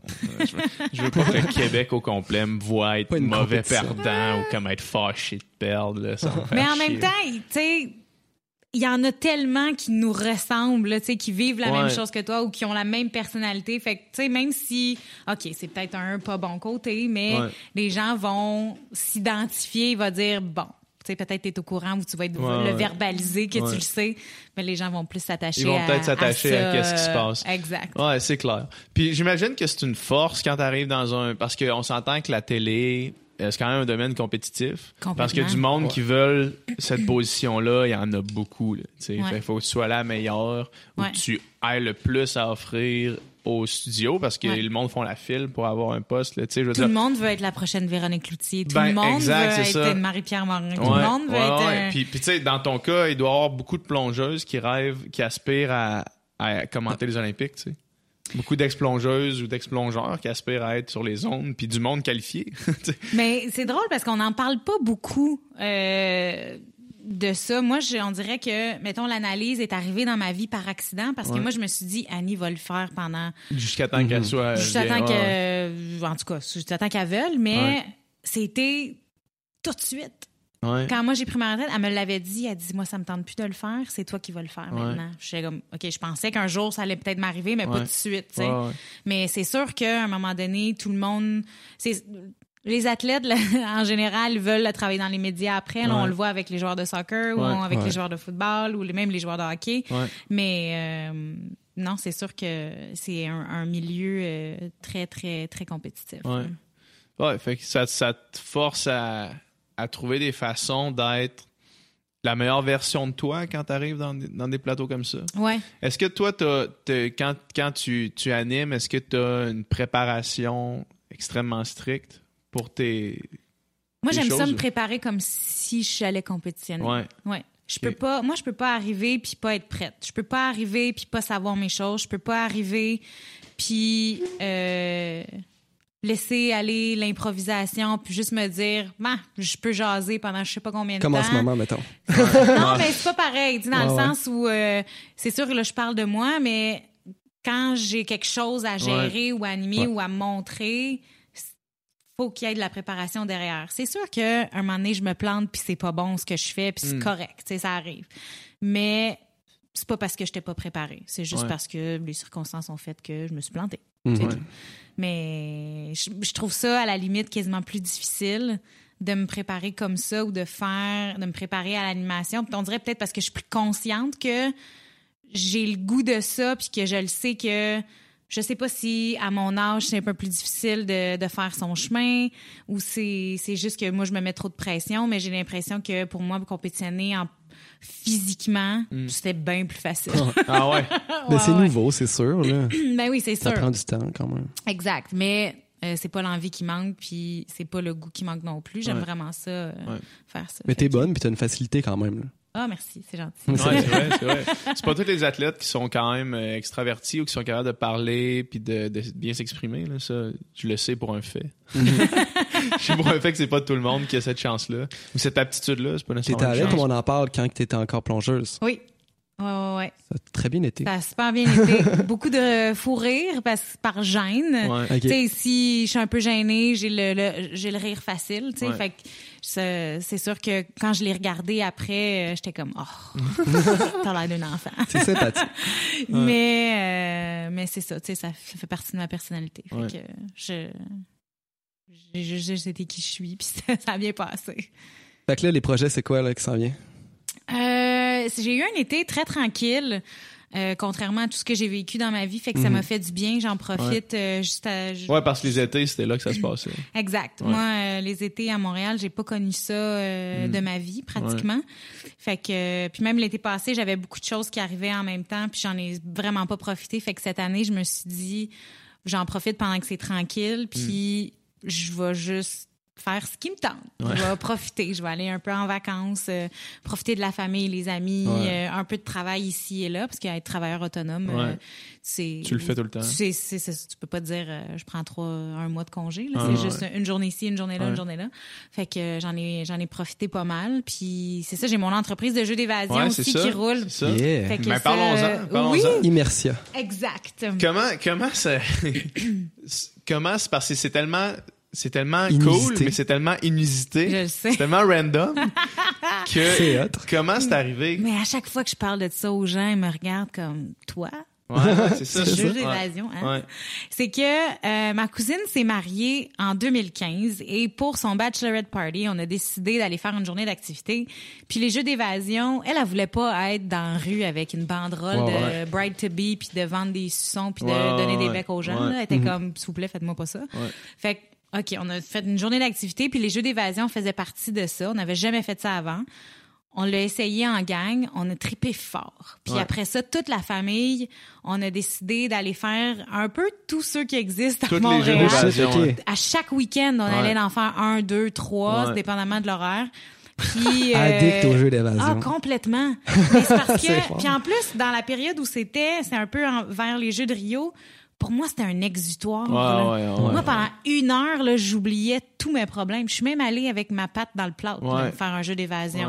Je suis en béquille, il y avait un le seul banc, moment là, où tu pensais pas au fait que tu t'entraînais pas. là. Exact. Fait que moi, j'a- j'adorais ça, décrocher pendant une heure, puis de me prendre pour une chercheur ou peu importe dans un scénario de la prison ou de la banque, peu importe. J'ai j'ai tripé bien raide. Mon frère, qui est un gros gamer, geek, euh, jeux vidéo, euh, a, PH. a dit, euh, a toujours voulu se lancer en affaires et a fait une petite réunion de famille chez eux. On se faisait un souper entre euh, frères, sœurs, cousins, cousines. Puis il a dit, euh, je pense qu'on peut se partir en affaires, se lancer une compagnie en famille de jeux d'évasion. Puis on a tous dit oui. Fait que chacun avait quelque chose de différent à, À amener à à- à amener tout à, ça. On est une gang vraiment créative. On crée nos jeux nous-mêmes Ouais. de A à Z, les énigmes de Oh, A à ouais. Z. Est-ce que vous avez plusieurs énigmes qui roulent en même temps? On a quatre scénarios qui roulent en même temps, euh, quatre scénarios différents. Puis euh, ça va faire deux ans au mois d'octobre qu'on est ouvert. Puis là, euh, on continue à travailler là-dessus. euh, en ce moment, les, les étés, c'est occupé. euh, C'est fou. Faut que tu changes tes Ouais. concepts parce que tu veux que le monde revienne aussi, sûrement. Exact. Mais encore là, nous, on pensait que nos concepts allaient durer un an. Tu sais, le temps que Ouais. les gens viennent. Mais Ouais. non, ça va non. être plus longtemps que ça. Il y a Ah, encore beaucoup de gens qui ont jamais fait Qui de jeux jamais fait, d'évasion puis que euh, qui arrivent et disent genre j'avais jamais entendu parler Moi, de j'ai ça. jamais Fait fait que- Ça As-tu fait, déjà pas, fait ça, ça fait pas longtemps qu'on en entend parler tant que ça. Tu sais, j'ai- ah, jeu d'évasion, j'ai peut-être commencé à entendre ça, là, 3, Ouais, 4 une couple ans à peu Ouais. près, là, Ouais. tu sais. Puis je suis pas allé une fois. Je Le suis seul que j'ai allé. fait, c'était justement On va Occupation aller te Double. voir. Ils en ont fait un. puis- Ouais. On va y aller à Immersia. Ouais. T'es-tu présente sur place des fois? Oui, oui, je suis, oui, je suis là quand même euh, régulièrement. Ah, ouais. Ouais, c'est pas moi qui la roule la Ouais. business, Ouais, là, ouais. on va être honnête. Mais euh, je suis là une fois de temps en temps. euh, je fais par, tu sais, je, je- je roule les affaires. Là, on participe, euh, on crée euh, les scénarios, euh, Ouais. on veille à ce que tout se passe bien. Tu euh, construis les affaires là, toi-même. là. ouais. C'est malade. ça me rend pas une personne bonne manuelle pour bâtir des trucs, mais on me montre bien. Euh, mais mais j'aime ça. Ouais. J'aime vraiment ça. C'est un côté créatif que Ben je pensais pas que j'avais, mais c'est sûr que à la gang qu'on est, on, on... Ça, les idées se bounce, puis ça va toujours exactement. mieux. tu sais, On fait des Ouais. séances de brainstorm, puis ce qu'une personne va dire va me sortir une idée euh, ou vice versa. Fait que je pense qu'on est une équipe euh, qui Ouais. se complète vraiment bien là-dessus. Fait que ça, ça me garde, euh, ça me garde bien occupée. Ça te garde occupé, ouais. Puis Ouais. le- dans le fond, l'entrepreneuriat, c'est quelque chose que tu avais en tête depuis un bout? Pas du tout. Pas du tout? J'ai jamais rêvé à ça. Ouais. J'ai jamais, je me, je me dis tout le temps, j'ai jamais eu la fibre entrepreneur. Mhm. J'ai jamais dit, moi, je vais me partir une business, je vais faire quelque chose, je vais me, je vais être mon propre boss, ou peu importe. J'ai jamais pensé à ça. Mon frère, au contraire, lui a toujours voulu ça. Puis Ouais. il m'a un peu tiré euh, là-dedans. euh, puis, tu sais, j'apprends. J'apprends Ouais. complètement sur euh, sur le tas. C'est vraiment euh, comme ça. On fait des erreurs, on apprend des trucs. euh, puis j'ai- j'aime vraiment ça. C'est Mm. c'est complexe, c'est beaucoup d'heures non comptées. Ouais, ouais, mais hein. Euh, mais c'est tellement valorisant de voir les clients sortir de la pièce qui était dans notre tête, Ouais. puis qui ont tripé ben raide. On a des super bons commentaires euh, sur nos scénarios, sur l'accueil. Tu sais, quand tu viens chez Immersia, tu rentres dans ma famille. Ouais. Ouais. C'est- un peu ça notre concept, Ouais. c'est c'est la- c'est l'accueil, c'est on va on va vraiment te prendre en charge, on vous jase, il y a tout le temps un filion sur place, euh, fait que c'est ça c'est ce qu'on veut, c'est que on veut pas que tu rentres là, tu joues puis tu sors, puis il Ouais. y a pas eu d'interaction, tu on est intéressé à savoir qu'est-ce que tu fais dans la vie, tu sais. C'est vraiment le fun. C'est quoi, mettons, les thématiques des scénarios? Tu dis que t'en as quatre, là. Oui, alors, on a le week-end au chalet. Ça, c'est vraiment notre plus populaire. Ah ouais? Ouais, ouais, ouais. On a le cabaret Piccadilly. Oh. euh, qui est un vieux cabaret londonien des années 30. Mm-hmm. Euh, on a Warp Inc. Et ça, c'est une compagnie qui s'est associée à Immersia pour vous faire vivre une expérience de voyage dans le temps. OK. Oh. Et euh, on a la station oubliée. Ça, c'est une vieille salle de contrôle d'une station de train. Ah ouais? Ouais. C'est cool. Ouais. Ouais. C'est quoi le pourcentage des gens qui réussissent? Ah, on se situe entre 10 10 et 15, 16% de taux de réussite, là, dépendamment des, scénarios. Mais Ouais. on est quand même bon parce que dans certains endroits, Ah, il y a des places, c'est 2 c'est là, 2-3 Ok, c'est de taux de Ouais. réussite qui Ouais. est pratiquement impossible. là. Ouais, ce qui est le- C'est le fun quand que t'as- tu sens que tu as une chance de l'avoir un peu. Ben, c'est ça. Ouais. Nous, ce qu'on a fait aussi, c'est dans notre recherche, on a fait plusieurs jeux d'évasion, puis on a pris ce qu'on aime, puis on a pris ce qu'on n'aime pas des jeux d'évasion Mhm. Ouais. pour se l'approprier. Ouais. Moi, ce que j'aime pas, c'est qu'à 30 minutes, j'ai l'impression que je sais que je vais perdre. ouais. Fait que dans nos jeux à nous, t'as toujours l'impression que tu Que vas t'avances. à- que t'avances, que t'as une chance de gagner, puis t'es pas déçu quand tu gagnes pas. Ouais. Ben t'es déçu, mais tu t'es- tu le sais que t'étais Ouais. si proche de la fin, tu sais. Fait que il y a ça euh, qui entre en ligne de compte là, pour avoir une, une belle expérience. Mm. Mais c'est super cool. Moi, je trouve, je trouve que c'est, c'est C'est vraiment une très inusité. Puis Très quand je parle aux gens, j'ai un jeu d'évasion, je fais Ouais. un peu rire de moi Ouais, en même ben, temps C'est un parce peu que geek. C'est un peu geek. c'est c'est ça un peu geek. J'ai l'impression des fois que c'est c'est pas comme dévalorisant, mais dans le sens où On s'attend pas à ça. non, c'est Ouais. ça. C'est que c'est surprenant. Puis les gens qui en ont jamais fait vont peut-être juger un peu cette activité-là. Qui, puis quand ils vont l'essayer, ils vont trouver Ils ça vont vraiment. Ouais, Ouais, c'est sûr. ouais. Ouais. T'as pas besoin de triper sur le jeu vidéo pour triper sur un Ouais. jeu d'évasion. Puis il y a- y, quelque chose de valorisant aussi de, de réussir à trouver un indice. Complètement. là, tu te trouves Juste- tellement intelligent. Ça, juste une petite affaire là. Oui! fais, wow. Ouais. Puis, t'as pas besoin d'être bon en maths, t'as pas besoin d'être bon physiquement. C'est simplement de l'observation puis un peu de logique. Ouais. Ok. Mais le cerveau humain là est phénoménal. C'est qu'il te pousse tellement trop loin. Ouais, c'est ça. Des fois, des fois, Ouais. est-ce que vous avez des caméras pour regarder oui, le monde? on hein? voit et on entend C'est les ça. gens. Des fois, tu dois, tu dois entendre le monde Ah, partir complètement à gauche. Ouais, puis, ouais. Tu sais que c'est pas ça. Ah Non, Ouais. c'est ça. J'ai comme ton cerveau, il est allé jusque là. Ouais, ok, ouais, ouais. pas Ouais. Tu besoin. notes les idées. Ah ouais, c'est ça. Garde ça simple. ouais. Mais non, c'est super, euh, super le fun. C'est une belle activité pour une équipe sportive qui a le goût de vivre de quoi ensemble ou des collègues de travail pour Ouais. du team building. Mm. Euh, C'est vraiment, euh, c'est vraiment l'idéal. Ouais. Toi qui en as fait vraiment beaucoup maintenant, quand tu vois une place, est-ce que tu, est-ce que c'est facile pour toi? Est-ce que tu vois les, les indices, les codes, ou ben c'est tout le temps Non, différent? pas du tout. Ah ouais? Les gens, ils se disent quand on arrive, ouais, on est propriétaire de jeux d'évasion. Ah, vous êtes, vous êtes bon.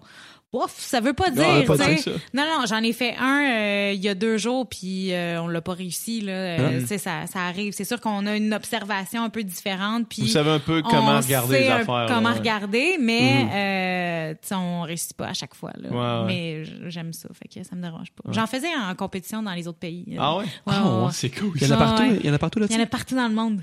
C'est gros, à, quand même. à Rio, il y avait un jeu d'évasion à 200 mètres de la piscine. Ah ouais. Ouais, fait que Dans quand le village? de- à côté. À côté. Quand j'avais, quand j'ai fini ma compétition, j'ai amené ma famille, on est allé faire un Ah jeu ouais. d'évasion. C'est malade. Ouais, ouais. C'est malade. Ouais. Moi, je me rappelle, on avait fait un à OD, puis... euh, Sur place, qui Ouais, mais dans le fond, c'était dans les compétitions que je parlais tantôt. Là. il y avait une compétition, c'était ça. Là. Ouais. Puis euh, je me rappelle, on ouvrait une boîte, puis là, il y avait des photos. C'est les photos des anciens candidats d'OD. Ouais. Puis là, tu cherchais un chiffre à quatre... Un, un- un code à quatre chiffres.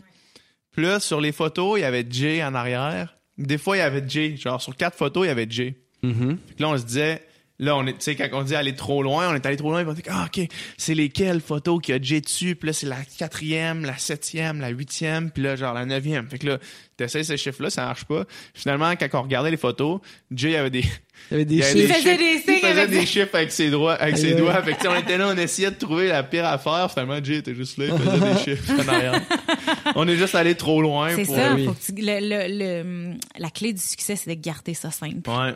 C'est vraiment ça. Parce Ouais. que ton cerveau, il va trop loin. Est-ce qu'il y a des est-ce qu'il y a comme des experts de ça? Du monde qui sont mettons qui est font puis qui est crack mettons sur YouTube là, y a-tu des youtubeurs qui font des euh, Non. non? Les speedruns de. non mais de genre la- genre de ça parce que je sais que euh, euh, Gabriel d'Almeida Freitas qui est un, Oui. humoriste de la relève lui c'est un fan de ça là.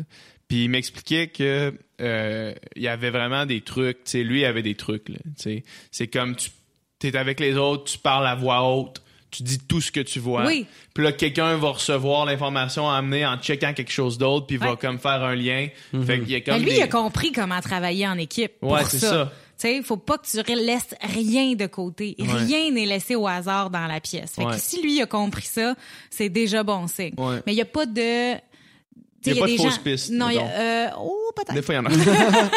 oh, pop, pop, Oh, peut-être. Euh, mais il n'y a pas de trichage. Si tu triches, euh, là, c'est différent. On va arrêter de.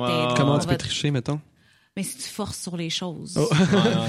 Si tu brises les tu affaires. brises brises les le choses. matériel. Tabarnak. tu sais, mettons, il y a un cadenas, puis tu le tires un peu, puis tu peux voir, puis d'essayer d'entrer ta main pareil, Ouais, ouais, ou peu Ah, importe. Là, ça, ça, ça Ouais. marche pas, mais Ouais. puis il n'y a pas de réponse sur Internet ou sur... euh, Ouais, ouais. peu importe, là, mais si- si lui, euh, il s'est trouvé une manière de, Ouais. de fonctionner, c'est c'est ça qu'il faut faire. Ouais. Ben, c'est fou, mais tu sais, juste euh, du monde. euh, moi, j'écoutais, je me rappelle pas, ça tombe mal, je me rappelle pas c'est quoi son nom, mais c'était sur YouTube, le gars, il était reconnu pour sa logique. Fait qu'il il voyait quelque chose, il voyait un problème, mettons un problème de mathématiques, mettons. Puis il était capable de le résoudre sans savoir la formule que ça prenait pour le résoudre parce qu'il déduisait la formule. Son phénomène de déduction était un autre niveau. Sais. sûrement bon à Immersia. Ben c'est ça, mais je me demande, tu sais, je me demandais s'il y avait pas quelqu'un, mettons, qui était connu pour du monde qui sont connus pour être vraiment bon à ces jeux-là, tu sais, du monde qui éclenche tout, mettons. Là. Il y en a. Il doit y avoir du monde vu- qui ont des meilleurs pourcentages de réussite dans plusieurs jeux. Ben, on a vu. Ça, je pourrais pas te dire parce que je, je suis pas des groupes Ouais. qui, euh, ouais, ouais. qui, qui, qui, qui met ça de l'avant, mais nous, on a reçu des gens très craqués de jeux d'évasion et quand on les a vus, c'est eux qui détiennent le record de tous nos salles. Hmm, ok. Puis, tu sais, là, on est assis dans la, la salle de Ils contrôle, puis on les regarde, puis on est là. euh, bon, c'est nous qui était poche dans. Ouais, ok. euh, C'est trop facile, Dans là. le- C'est Ouais, trop ouais. facile? On doit-tu le modifier? Puis après ça, on reçoit d'autres gens, puis on est comme non, non, c'est correct. C'est juste eux autres qui sont vraiment craqués, là, mais euh, c'est surprenant, pareil, de voir euh, des gens qui ont la logique et l'observation là, Mm. euh, très, très bien développée. Ouais. Puis, euh, écoute, ça me fait penser à te poser une question que je voulais te poser avant, Oui. avant qu'on parle de jeux d'évasion, Oui. et parce qu'on parle de travail d'équipe. Ouais. Euh, un sport individuel comme le plongeon, Mhm. qui devient un, un sport d'équipe en plongeon synchronisé. Ouais. Puis au-delà de juste, tu sais, mettons qu'on fait, on joue au hockey dans une ligue euh, Pee-wee, Atome, Bantam, peu importe, on change d'équipier à chaque année. Comment Ouais. tu fais pour trouver l'équipière, L'âme sœur de plongeon. l'âme sœur de plongeon? Comment c'est arrivé votre rencontre, à toi et Euh, Megan? Puis- C'était euh, un, un addon. OK. Parce que on se, con- on se connaissait, on s'entraînait ensemble avant. Où? Euh, au Centre Claude Robillard, Ok, au club de plongeon Camo. Ouais. Mhm. Fait que moi j'ai commen- j'ai commencé au club de plongeon Laval, j'ai ensuite été à- au club de plongeon Camo, j'ai fini ma carrière à- au club de plongeon Pointe-Claire. Puis euh, à ce moment-là, on est jeune, on a la même le même entraîneur, on fait à peu près les mêmes plongeons, on a un peu la même technique. Puis euh, notre coach nous dit euh, ben il y a pas d'équipe synchro pour cette année au Canada. On va vous mettre ensemble. Voyons voir ce que ça donne. Mm. Et là, ça, on est à peu près au mois d'avril, mars-avril. Vous avez Deux- quel âge? à cette 2005. époque-là? J'ai 17 ans. J'ai 17 ans. Et euh, il y a la Coupe Canada annuelle qui est au Centre Claude Robillard à chaque année, maintenant rendue au Stade olympique. Mais euh, c'est pas vrai, rendue à Calgary. Euh, et c'était notre première compétition ensemble internationale. On finit sur le podium. Ouais. Là, la semaine suivante, on était en Floride pour un autre Grand Prix qu'on était supposé aller de façon individuelle. Ils nous disent, faites le synchro, Mhm. on gagne une médaille d'argent. OK. Là, il, Là, là, y a de quoi, qui passe, c'est ça, là. là, Il y a ça de- marche, clairement, on a Il y a de recette quoi, que- gagnante. il y a de Ouais. quoi qui fit Ouais, entre, ces deux-là. Ouais, Puis c'était un addon, c'était un match parfait. Puis euh, un coup de foudre entre, euh, entre Megan et moi Un parce coup de que à l'extérieur. à l'extérieur, un coup de foudre amical, euh, on est devenus des sœurs, euh, on- tu sais, euh, Ouais. c'était, euh, ça- c'est très particulier Ouais. comme, euh, comme, comme relation. Puis, euh, je dis tout le temps, c'est ma relation la plus longue. mais, euh, mais non. Puis ensuite de ça, c'était Montréal 2005. Puis comme Ouais. c'était à Montréal, on dit ben, vous Go. avez gagné des médailles, bonne chance, Vas-y. allez-y. Ouais. Ça a l'air de bien marcher. Fait que, Ouais. Ça, puis ça a bien marché. Ça a que, duré 12 ans, c'est ça? Ouais. Est-ce y a ça, eu... ça doit être extraordinaire, là, 12 ans, même duo. euh, on est le duo féminin le plus euh, décoré de l'histoire du plongeon au monde et celui Hein? qui a duré le plus longtemps. Ah ouais, Ouais, crime. dans l'histoire du C'est. Wow. malade, ça. Ouais. Puis est-ce que est-ce qu'il y a eu des moments où est-ce que l'extérieur a fait que ça, ça aurait pu lâcher? Bon, c'est chicané Ouais. des fois. Ça ouais. doit arriver, c'est sûr. Oui, oui, oui, c'est sûr. On s'est jamais, on s'est pas chicané tant que ça. Euh, tu sais, il y a des fois que ça a été plus fort que d'autres, qu'on voulait pas se parler, puis que, tu sais, Ok. on avait besoin de chacun de son bord, Ouais. mais euh, vraiment pas souvent. Pas tant que ça. Non, non, non, non, non. Tu sais, on, quand t'es jeune, on aime un peu toutes les mêmes affaires, on a Ouais. le goût des mêmes choses. Là, on a comme vieilli ensemble, développé nos personnalités qui sont très différentes. Ouais. Fait qu'on a appris à, c'est drôle à dire, mais à s'aimer malgré nos différences, qu'on n'avait plus les mêmes champs d'intérêt que quand on était jeune, Mhm. puis à respecter ça.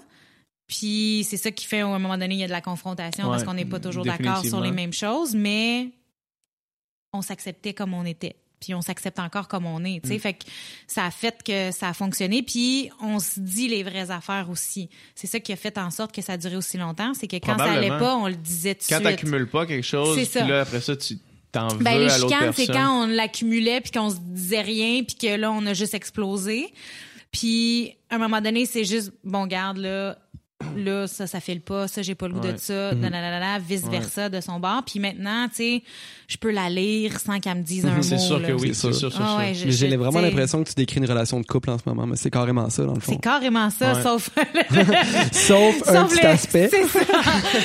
exact. Mais, euh, mais oui, mais c'est Megan, c'est ma sœur. Ouais. Vraiment là, euh, euh, c'est c'est c'est une partie de ma famille. euh, Je suis une partie de sa famille. euh, C'est euh, c'est assez euh, assez particulier. Fait C'est que- fou, ça. Ouais. Puis on a vécu des choses tellement intenses Ouais. que personne d'autre peut dire qu'a vécu. Personne peut comprendre. Non, personne peut deux. comprendre. C'est ça. Ouais. Ouais, ouais. Fait que euh, ça, ça fait deux ans là, que notre dernière compétition Ouais. ensemble, on disait que c'était nos notre deuxième anniversaire.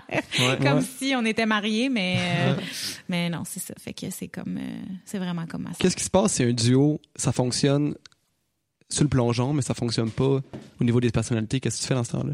C'est rare que ça dure. Ah ouais? Ouais, ouais. On a vu des duos euh, se, se défaire au fil des au fil des années, puis pas parce que ces personnes-là s'aimaient pas, soit que ça marchait pas, ou euh, une arrêtait, l'autre Ouais. continuait, ou des blessures. euh, Ouais. Mais dans notre cas, ça a été un parcours assez euh, assez similaire. Puis on était deux plongeuses qui performaient bien au niveau individuel aussi. OK. Fait qu'à l'entraînement, d'avoir quelqu'un du même niveau, c'est la meilleure façon oui. de s'entraîner parce qu'on se poussait Exact. les deux, même si euh, on se retrouve à, à, à compétitionner ensemble, mais euh, le lendemain, on était une contre, Contre. l'autre. Puis, puis tu sais, je suis pas mauvaise perdante dans la vie, Ouais. Mais j'aime pas perdre. T'avais le goût de la battre. J'avais le goût de la battre, elle avait le Ouais. goût de me battre, mais C'était euh, c'était très sain, dans le sens où euh, j'avalais mieux la pilule quand c'est Megan qui me battait qu'une autre Ben personne. oui. Fait que, tu sais, c'est. Parce que je le sais, je la vois à l'entraînement, je le sais comment elle est bonne, Ouais. tu sais. Fait que c'est pas. euh, ça, ça, ça me dérangeait un peu moins. Puis en solo, c'était au 10 mètres aussi? Ouais, ouais, ouais, ouais. Moi, le Puis- 3 mètres, je suis vraiment pas bonne. Ah ouais? Ouais. Mais 5-7 mètres, ça existe-tu, ça? Oui, c'est à Ouais. l'entraînement qu'on l'utilise dans les compétitions juniors, surtout. Mais euh, les Jeux Olympiques, c'est seulement sur le 10 mètres. Puis naturellement, vous vous êtes rendu compte que vous, êtes- vous aviez, vous étiez meilleur, là, dans le Oui, fond. ouais, ouais, Ok. ouais, complètement. Moi, j'ai jamais eu peur des hauteurs. Euh, dans ma vie, je pensais que j'allais aux Olympiques aux 3 mètres, mais c'est parce que j'avais vu Annie Pelletier puis je voulais être Mm, comme elle. Fait que ouais.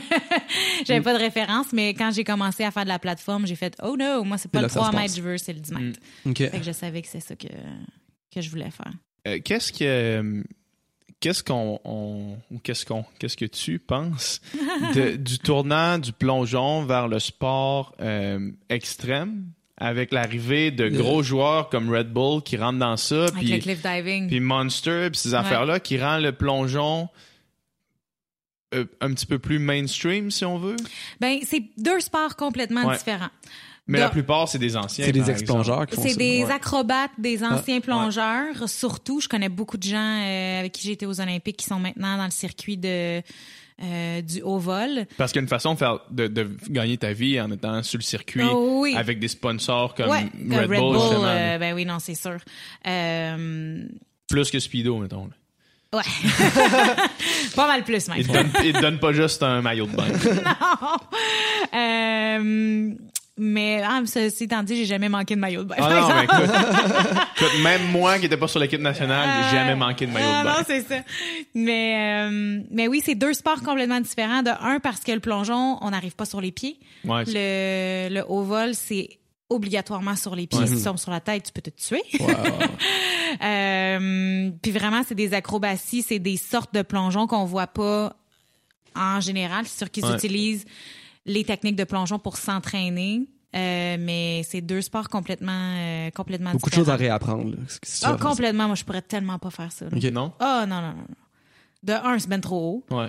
Euh, Mais tu pourrais le poigner, là. ben, moi, je suis montée sur la plateforme de 27 mètres Ouais. du, euh, du haut vol juste pour voir. C'est très haut. J'avais pas peur, mais je sauterais pas. Ouais. T'avais pas le vertige à 27 mètres? Non. Le 27 10 mètres, c'est le, haut. dix- le 10 mètres, c'est haut. Là. Ouais, le 10 mètres, une personne normale là, A le vertige en a vraiment le vertige. Ouais. Vraiment, mais vraiment. Tu te souviens-tu quand t'avais, quand t'es rentré, ben moi j'étais pas là, mais c'est une histoire que j'ai entendue. Ça vaut la peine de la conter, je pense. Quand t'es rentré en sport études dans la quatrième année, les gars, dans le fond, il y avait Ah deux ouais, gars dans ouais. le fond de, qui étaient en cinquième année, tu sais, qui étaient plus vieux, tu sais. Les cool. Puis là, lui, c'était le petit nouveau. Moi, je venais, en plus, euh, en tout cas, moi, je venais de Chicoutimi. Ouais.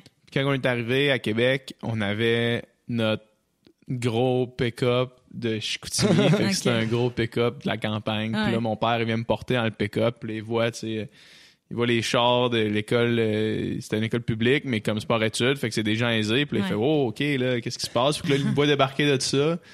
Non, mais l'histoire, c'est que le PLH voulait impressionner, tu sais, puis il voulait se faire accepter. Fait que là, il arrive sur le bord de la piscine. Puis là, hey, les gars, moi, je, vous dis, je suis capable de sauter du 10 mètres. Puis là, les autres, c'est comme, pff, pff, sans sac, tu sais. Puis là, deux minutes après, t'entends, ah! Saute du 10 mètres. Juste, Ouais. pour, juste pour impressionner, puis être cool. Mais n'empêche que, tu sais, à cet âge-là, là, c'était, c'était hot, sauter du 10 Fait mètres. là. C'était, oh, man. C'était Ouais. haut, là. Puis genre, c'était pas tout le monde qui était game, là. Ouais, ouais c'est vrai. C'est vrai. Mais le 10 mètres, c'est 33 pieds, ce qui équivaut à un édifice de trois étages. Fait que, tu sais, c'est- Ok. Quand pour même. ceux qui savent pas un peu à quoi ressemble la, C'est la assez hauteur pour que du si 10 c'est mètres. pas de l'eau Mais en bas, tu, bas- Ah, meurs ça fait pas mal. Ouais, ouais, ouais. Tu, meurs un peu. d'en bas, ça paraît pas si pire, mais d'en haut, c'est une autre game. Ouais. C'est vraiment haut. Ouais. Mais 27 mètres, ça, c'est une autre affaire. Ah, c'est un autre game, Ouais, complètement. c'est très, très haut. Euh, Puis je sauterais pas. Ouais. Non, parce que je le sais que ça va faire mal en touchant à l'eau. Même Ouais. si j'arrive dans le bon angle, euh, les pieds dépointés, tout Ouais, le ouais. kit, je- ça fait mal, c'est sûr ça fait Ah mal. ouais? ouais, ouais, ça pardonne pas. Puis même les athlètes qui font ça, qui ont un petit degré qui est pas à la bonne place, se blessent euh, sérieusement. Tu là. rentres vite en maudit dans l'eau, là. Ah ouais, ouais, ça a pas de bon sens. Je ferais jamais ça. Je sais que les, euh, les justement, Oui. eux autres, ils faisaient au village vacances sur le quartier, Ouais. il y avait un spectacle de high dive, puis ils en faisaient, puis euh, ils gagnaient leur vie comme ben ils gagnaient le, le- le travail Ouais. étudiant qu'ils Ouais. faisaient, c'était l'été, ils faisaient ça. Ouais. euh, Mais Olivier. Olivier lui, il a fait des tournées un peu en Asie, euh, Ouais. de spectacles. euh, Là, il a fait sa qualification pour être arbitre, je pense. Oui, et là, il Maintenant, est sur, le, sur le, le tour le circuit de, ouais, high dive. de high dive et il le fait aussi dans les compétitions internationales. il est comme euh, juge apprenti là, euh, sur les compétitions Leur mère internationales. faisait ça, je pense. Oui, Ouais, oui. leur mère Hélène, était euh. Hélène était juge olympique avec nous à Rio. Euh, Ah ouais. Puis elle, c'est ça, je connais cette famille-là depuis euh, depuis longtemps, là, depuis que je suis toute On a jeune. revu Max il fait pas longtemps parce que c'est nos retrouvailles. 10 ans ah, de secondaire. ouais! C'est drôle. Mais là, il est avocat maintenant, je pense. Ouais, exact. Ouais, je sais très sérieux sa vie maintenant. Ouais. Ouais. il avait sa petite chemise sérieuse. Oh, ouais, c'était ça, c'était- C'était pas le même Max. Non. en fait, c'est le même Max, pas de la, C'était pas de la même. façon. Non, c'est ça. Mais Est-ce que euh, ça me fait penser les, les arbitres parce que euh, tantôt on parlait de, du fait que le plongeon c'est un sport euh, arbitré. Ouais. La, la question m'avait popé dans la tête tantôt, mais je on parlait on a parlé d'autre chose. Est-ce que des fois ça t'est arrivé de te sentir euh, euh, jugé pas correctement par rapport à tes plongeons, puis dans quelle mesure, puis quel est le résultat de ça pour toi, tu sais, quand tu sens que c'est pas dans, entre tes mains. Ben, il y a plusieurs fois où j'ai questionné les juges. en Le- les scores. en- dans le score en me disant comme comment? Ouais. c'était vraiment meilleur que ça là, tu sais. Ouais. Mais En- tout de suite en le sachant ou après avoir vu des vidéos ou que ton coach ben, t'a- je le sentais, puis même Ouais. des fois mon coach me dit là porte pas attention à ça, puis je le voyais pomper parce que Ouais. lui aussi il était pas d'accord, tu sais. Ouais. Euh, puis des fois, ce que ce que j'appréciais de mon entraîneur, c'est que lui, euh, tu sais, quand t'es dans son équipe, il, il est à fond avec toi, puis il va te défendre Ouais. jusqu'au bout. Puis même devant les juges, où la majorité des entraîneurs vont rester sages, parce que les juges, il faut pas les Ouais. les, euh, les déranger. Lui, au contraire, il s'élevait et était comme non, allait, c'est ouais. pas ça, c'était pas, c'est pas comme ça. Son plongeon était bon, ça a pas d'affaire à être pas euh, bien Mm. noté. Tu sais, lui, il allait au, au, au devant de ça. Euh, puis, mais, puis- à la fin, il me dit, garde, il dit, tes, tes plongeons, le, ton ça. pointage aurait dû être meilleur. Les Ouais. juges t'ont pas payé, je le sais pas pourquoi. Ouais. Mhm. Peu importe. Mais il nous a toujours appris à laisser ça de côté, puis à, au contraire, à dire. Ça tu veux me donner une pas bonne note, ben moi, je vais te donner tout pour faire en sorte que tu n'as pas Ouais. le choix de me donner une bonne note. Ça m'est arrivé une fois là, de regarder à la télé et de dire, je me suis fait voler. Ouais. Je me suis Ah. fait voler la médaille d'or. Ouais. Oh, ouais. Ça, ça va tellement être tough. Ouais. Moi, à ma dernière compétition, les championnats canadiens universitaires, mon objectif, c'était de gagner la médaille d'or Ouais. à une des épreuves auxquelles je participais. Ouais. Puis euh, aux 50 mètres d'eau, tu sais, il y a la règle que tu peux pas dépasser 15 mètres sous l'eau. faut que ta tête sorte avant Ouais. la bouée de 15 mètres. Puis aux 50 mètres d'eau, je sors de ma course, je suis premier de 4 dixièmes de seconde. Après les préliminaires, je vais sans, sans doute gagner la finale. Puis euh, il annonce qu'il y a une disqualification dans le couloir 4 à ma vague à Ça, moi, c'est moi. Fait que là, je vais voir. Le juge, il dit Ouais, c'est euh, sur ton deuxième 25, t'as dépassé 15 mètres sous l'eau. Puis là, moi, dans ma tête, je savais, tu sais, on, on le fait tellement souvent. Tu dis, je le sentais que ça Ouais, valait ouais. X. Ouais. J'avais fait 12 battements de papillons sous l'eau, puis je savais que c'était impossible que j'aille dépasser 15 mètres. C'était impossible. Il n'y avait aucune chance que ce soit arrivé. tu sais. Fait que là, on dépose un protet. Puis d'habitude, en natation, ils n'ont pas le droit de regarder les vidéos avant de prendre la décision. Même chose en plongeon, sûrement, quand ils regardent les... euh, Ils regardent jamais ils les regardent vidéos. jamais les vidéos, c'est ça, exact. Puis là, il n'y avait pas le droit. Sauf que ce qui s'est passé, c'est qu'il y avait du monde qui filmait les épreuves pour la web diffusion. OK. Puis ces vidéos-là étaient disponibles sur le bord de la piscine pour que tout le monde puisse regarder sa course. Ouais. Fait que là, moi, je regarde ma course, puis les- je sors à 12 mètres. T'avais pas dépassé. J'avais pas dépassé. J'étais même loin Loin d'avoir de dépassé. dépasser. Puis quand je regardais cette vidéo-là, il y avait le coach Rouge et Nicolas Perron, qui était derrière moi. Puis la, la seconde qu'on a vu que je suis sorti à 12 mètres, il est parti. Et marche rapide. marche très rapide. Déterminé. Je l'ai vu faire le tour de la piscine. Je l'ai vu rentrer dans le, le bureau des juges. Quand il est ressorti, son gilet gris était rendu trempé au complet. Ah, il était- il est ressorti dix minutes après. Il revient. Puis là, j'ai fait tout ce que j'ai pu. Puis ils là, ont pas laissé? Ouais, finalement, Ah, ok. le, procès, le procès a passé. Ils ont dit, normalement, on peut pas utiliser la vidéo, sauf que là, c'est une médaille d'or. C'est, la vidéo est là. Ouais. Si on disqualifie, on va avoir l'air d'une gang de tout croche. Ouais, ouais. Fait que là, finalement, ils m'ont jamais dit c'était qui l'arbitre comme tel qui avait calé que j'avais dépassé 15 mètres. Puis euh, finalement, j'ai gagné le soir. La finale. Ouais. Fait que j'aurais, j'aurais perdu la médaille d'or. Ah non, c'est ça. À Mais cause d'une décision qui me fâchant. revenait pas Ouais. dans, un, dans un sport qui est chronométré. C'est ça. C'est Ouais. ça. Fait que c'est. Non, c'est. c'est, c'est... Faut, faut, faut, faut faire avec, puis des fois, on Ouais. n'est pas, on n'est pas d'accord, mais. Par exemple, pour moi, cette fois-là, c'était ben trop évident. là. Ouais. Tu sais, les- la compétition a joué à la télé après, puis ils nous avaient juste Ouais. Coupé du montage. Il y avait juste. Parce que c'était trop évident qu'on gagne. évident que c'était Ben, pas Ah, donc. ouais. Oui, fait que nous, on est. Megan et moi, on est dans le dans la salle de doping. Là, on est parce où, là? qu'on C'est fait- où, ça? on, on est au Mexique. Coupe du monde? Et euh, non, je vais pas dire quel compétition. Ok. Ouais, c'est plus On est au. Mexique. Non, c'est pas grave, C'est passé. On est au jeu panaméricain. OK, au Paname. Au Paname, au Mexique. Puis Vous êtes arrivé deuxième? deuxième. Ouais. Derrière qui? Qui a gagné? Les Mexicains. Euh, Les voilà. Mex- Ah, ouais. Ah. Non. Oui, euh, mais euh, on est là après ça on va au test euh, antidopage, on est assis dans la pièce et là on regarde la télé et c'est la rediffusion de la compétition. Mhm.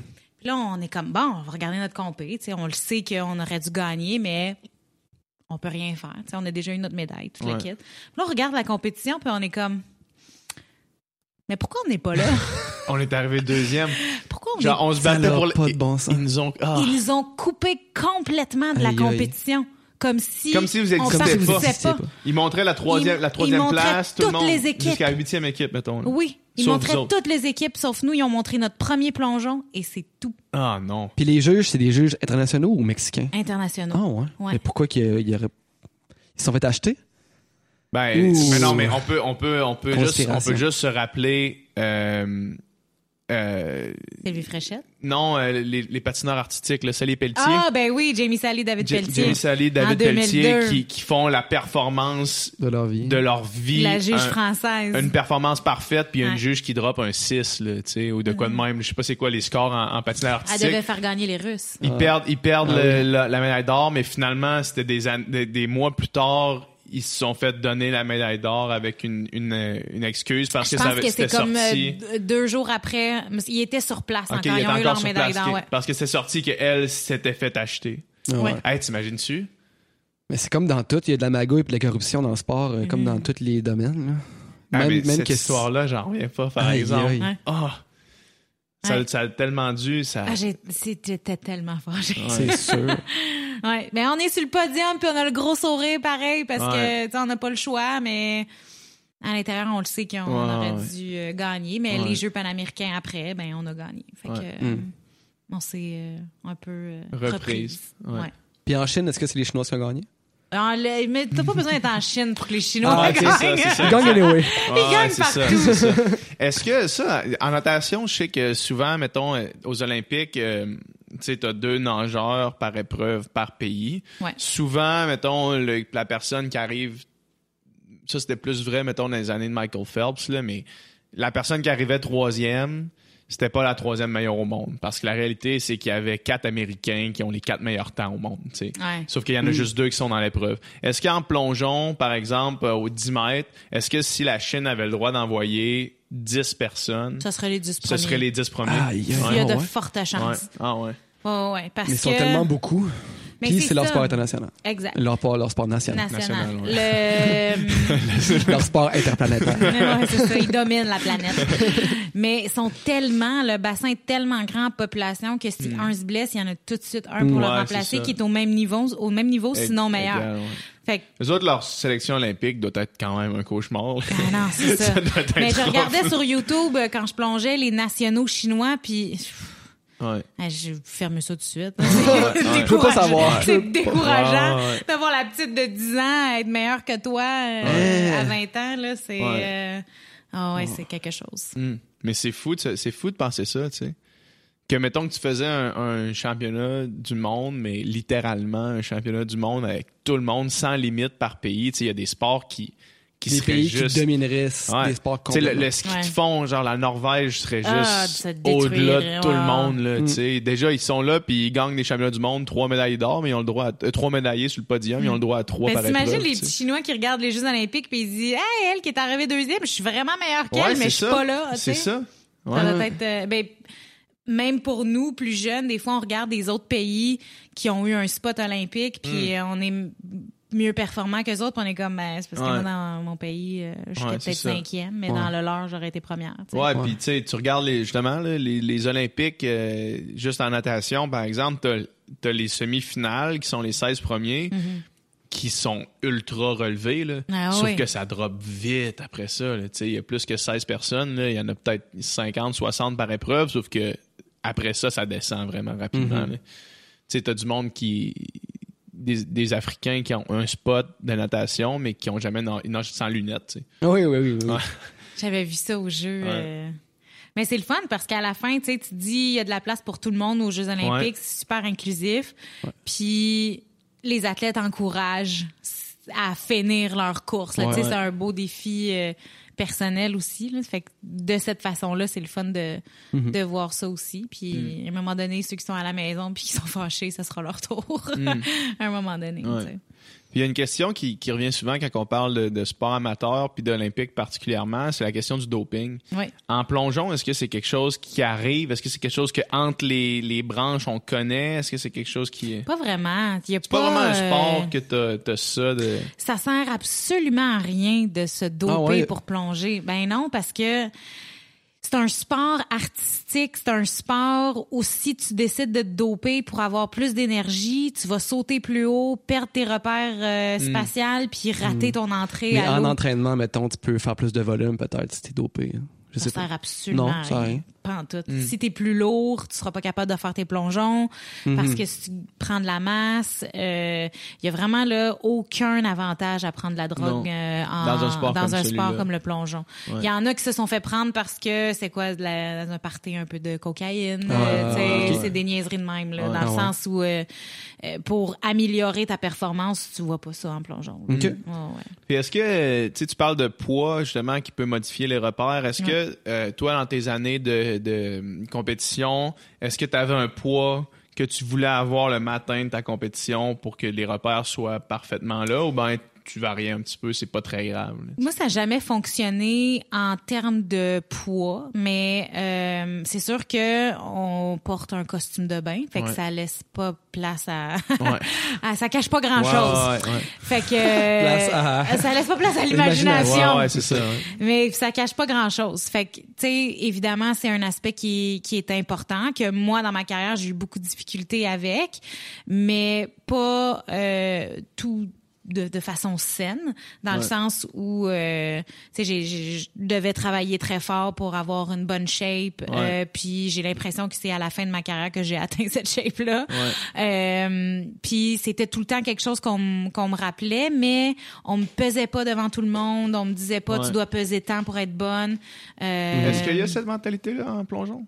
Dans certains autres pays ou un programme d'entraînement que, coachs. Que tu dois peser telle chose, Ouais, qu'il y a euh, une certaine pression de, de peser devant les gens. De... Non, je pense Non? pas. Euh, je pense pas qu'il y a de pression. Moi, j'avais ma nutritionniste quand quand elle me pesait ou prenait mon mon mon, mon pourcentage de, de gras, c'était tout le temps toute seule avec elle, jamais devant les autres. Euh, et ma nutritionniste me demandait si elle voulait que je partage mes résultats avec mes entraîneurs. Euh, sinon, elle devait le garder pour elle seule. C'est bon. Euh, fait Nous que des ça, histoires d'horreur c- justement, c'était à cause des histoires Ouais, un ça. peu intenses que elle a fonctionné comme ça. Puis euh, moi, c'était ma Ouais. ma façon de fonctionner. Tu sais, je voulais le gérer pour moi, de, la, de le faire de la bonne façon. Puis c'est elle qui qui qui me gérait. Fait que pour moi, ça m'a aidé. euh, euh, vraiment vraiment beaucoup là, dans, Ouais. dans ma carrière là. ça a vraiment elle, elle elle a fait beaucoup de, de différence dans, Ouais. dans ma vie en général là, parce que se nourrir pour s'entraîner faut l'apprendre Ben, c'est oui. tellement difficile dans le sens où ouais. euh, c'est super complexe. tu sais. OK, je m'entraîne, il faut que j'aie de l'énergie. Ouais. Euh, mais là, c'est parce que si j'ai trop mangé, je vais me sentir lourde, je suis pas capable de faire mes plongeons. Ouais. Mais je plonge toute la journée, qu'est-ce que je fais? Je- Ouais. tu sais, fait il y a vraiment une, une éducation à être faite pour euh, apprendre à bien se nourrir selon euh, l'horaire de la journée. Puis euh, ça te sert toute ta vie, Ben, ça. C'est vraiment... C'est des euh, bonnes connaissances à avoir. hein. Absolument. Ouais, ouais, ouais. Puis tu sais, si tu te nourris pour la performance dans ta vie, tu vas bien manger. Ouais. C'est parce qu'au moins tu as la conscience de ça. Oui, oui, Tu oui. sais c'est quoi, tu sais? C'est ça parce que c'est drôle maintenant, je vais soit au restaurant puis je me commande une- un bol de salade, puis là les gens me disent "Pourquoi tu vas au resto pour manger de la salade? Ouais. Mais j'aime ça. Ben oui, Ouais. c'est ça. Tu sais été habituée à me faire ça ou moi j'aime ça dans la vie ouais, manger ouais. ça, tu sais, je me prive pas là, tu sais, euh, euh, suis- ça va. Ça va. Je suis très contente de manger Ouais, ma salade là, tu sais. Ouais. Mais Puis bien ouais. manger, c'est une habitude que quand tu prends, ça fait du bien à long terme. Tu sais, tandis que manger quelque chose de vraiment bon, c'est comme tu vas peut-être avoir un, une espèce de, de plaisir euh, instantané, mais après ça, des, fois, tu te sens, tu te sens pas le champion. Là. Ouais, non, c'est clair. Tandis que bien manger, tu te sens champion tout le temps. Ouais. Mais c'est vrai, parce que quand tu mets des aliments sains dans ton corps, tu vas bien te sentir. Ouais. Il y, a- il y a tellement euh, des, des, des aliments qui sont bons. Ce sont antioxydants. Il y a plein de, de plein de bénéfices qui, qui aident, euh, aliments. des super aliments. Euh, Puis tout ça, fait que c'est sûr que, que tu sois athlète ou pas athlète, de bien se nourrir fait toute la différence. Si tu as une longue journée au travail, Ouais. euh, nourris-toi bien parce que sinon Ouais. tu passeras pas au travers. tu sais. Ouais. c'est, la Ouais. même- c'est la même chose. Là. Ton, dans ton corps, c'est ta voiture. Faut que tu mettes Mm. du gaz tu sais, pour que ça marche. Mm. Fait que c'est, c'est un bon, euh, bon outil. Un bon euh, background un à bon avoir. background à avoir qui Ouais. m'aide vraiment à la retraite. Ouais, c'est- clair, c'est clair. Combien de fois, combien de fois tu vois ou t'entends parler de- d'ex-athlètes qui qui ont complètement échappé niveau oui. nutrition, Oui. puis que parce que tu continues à te, ma- à, à te nourrir avec tu sais, un import calorique autant aussi gros que tu avais quand tu en dépensais 4000 par jour. C'est ça. Puis là, tu te rends compte que tu en dépenses pas 1500 par jour, puis Ouais. ça commence à ça commence à monter vite. C'est ça que je trouve dur. Je passe, mettons, de 30 heures d'entraînement par semaine à si j'en ai fait 5 dans une semaine, je suis Hmm. C'est comme bon. yeah! C'est ça. Ouais. C'est ça qui est dur, Ouais. là. Ben oui. J'étais habituée à bouger tout le temps, Ben oui. ou euh, j'arrive le soir chez nous, je suis pas capable de dormir parce que j'ai Ouais. pas assez dépensé d'énergie, tu sais. Fait que il y a ça à, À gérer aussi. À gérer ouais. en même temps. Puis tu Fait fais, tu fais quoi comme, euh, comme activité physique maintenant? Un peu de tout. Moi, là, j'étais plongeuse. Ouais. j'étais pas d'autre chose. Ouais, la cote, on le sait. Fait que moi, là. Je sais c'est quoi. le vélo, le ski, Ouais. le peu importe, le, tous les activités que les gens sportifs font, Ouais. là, j'avais jamais fait ça. Hmm. Fait que je me suis acheté un vélo de route. J'ai commencé à faire un peu de vélo de route. Cool. Ouais. J'ai skié pour la première fois de ma vie cet hiver. Ah ouais? Euh, mais tu sais, Ça a bien été? Oui, je me suis pas fait mal. Euh, mais là, je fais, euh, tu sais, je m'entraîne, je fais un peu euh, bootcamp. Faut que ça soit en gang. Je peux pas m'entraîner toute seule. Je vais pas au gym à courir sur un tapis ou à lever des poids. Faut que ça soit encadré, gro- gr- Ouais. classe de groupe. Euh, j'ai fait euh, j'ai fait beaucoup de CrossFit, mais mon corps est tanné de de de de, de, de forcer fort, Ouais, de lever des Moi, charges. de lever des charges. Je fais ça, puis c'est le fun, c'est rough. J'aime vraiment Ouais. ça.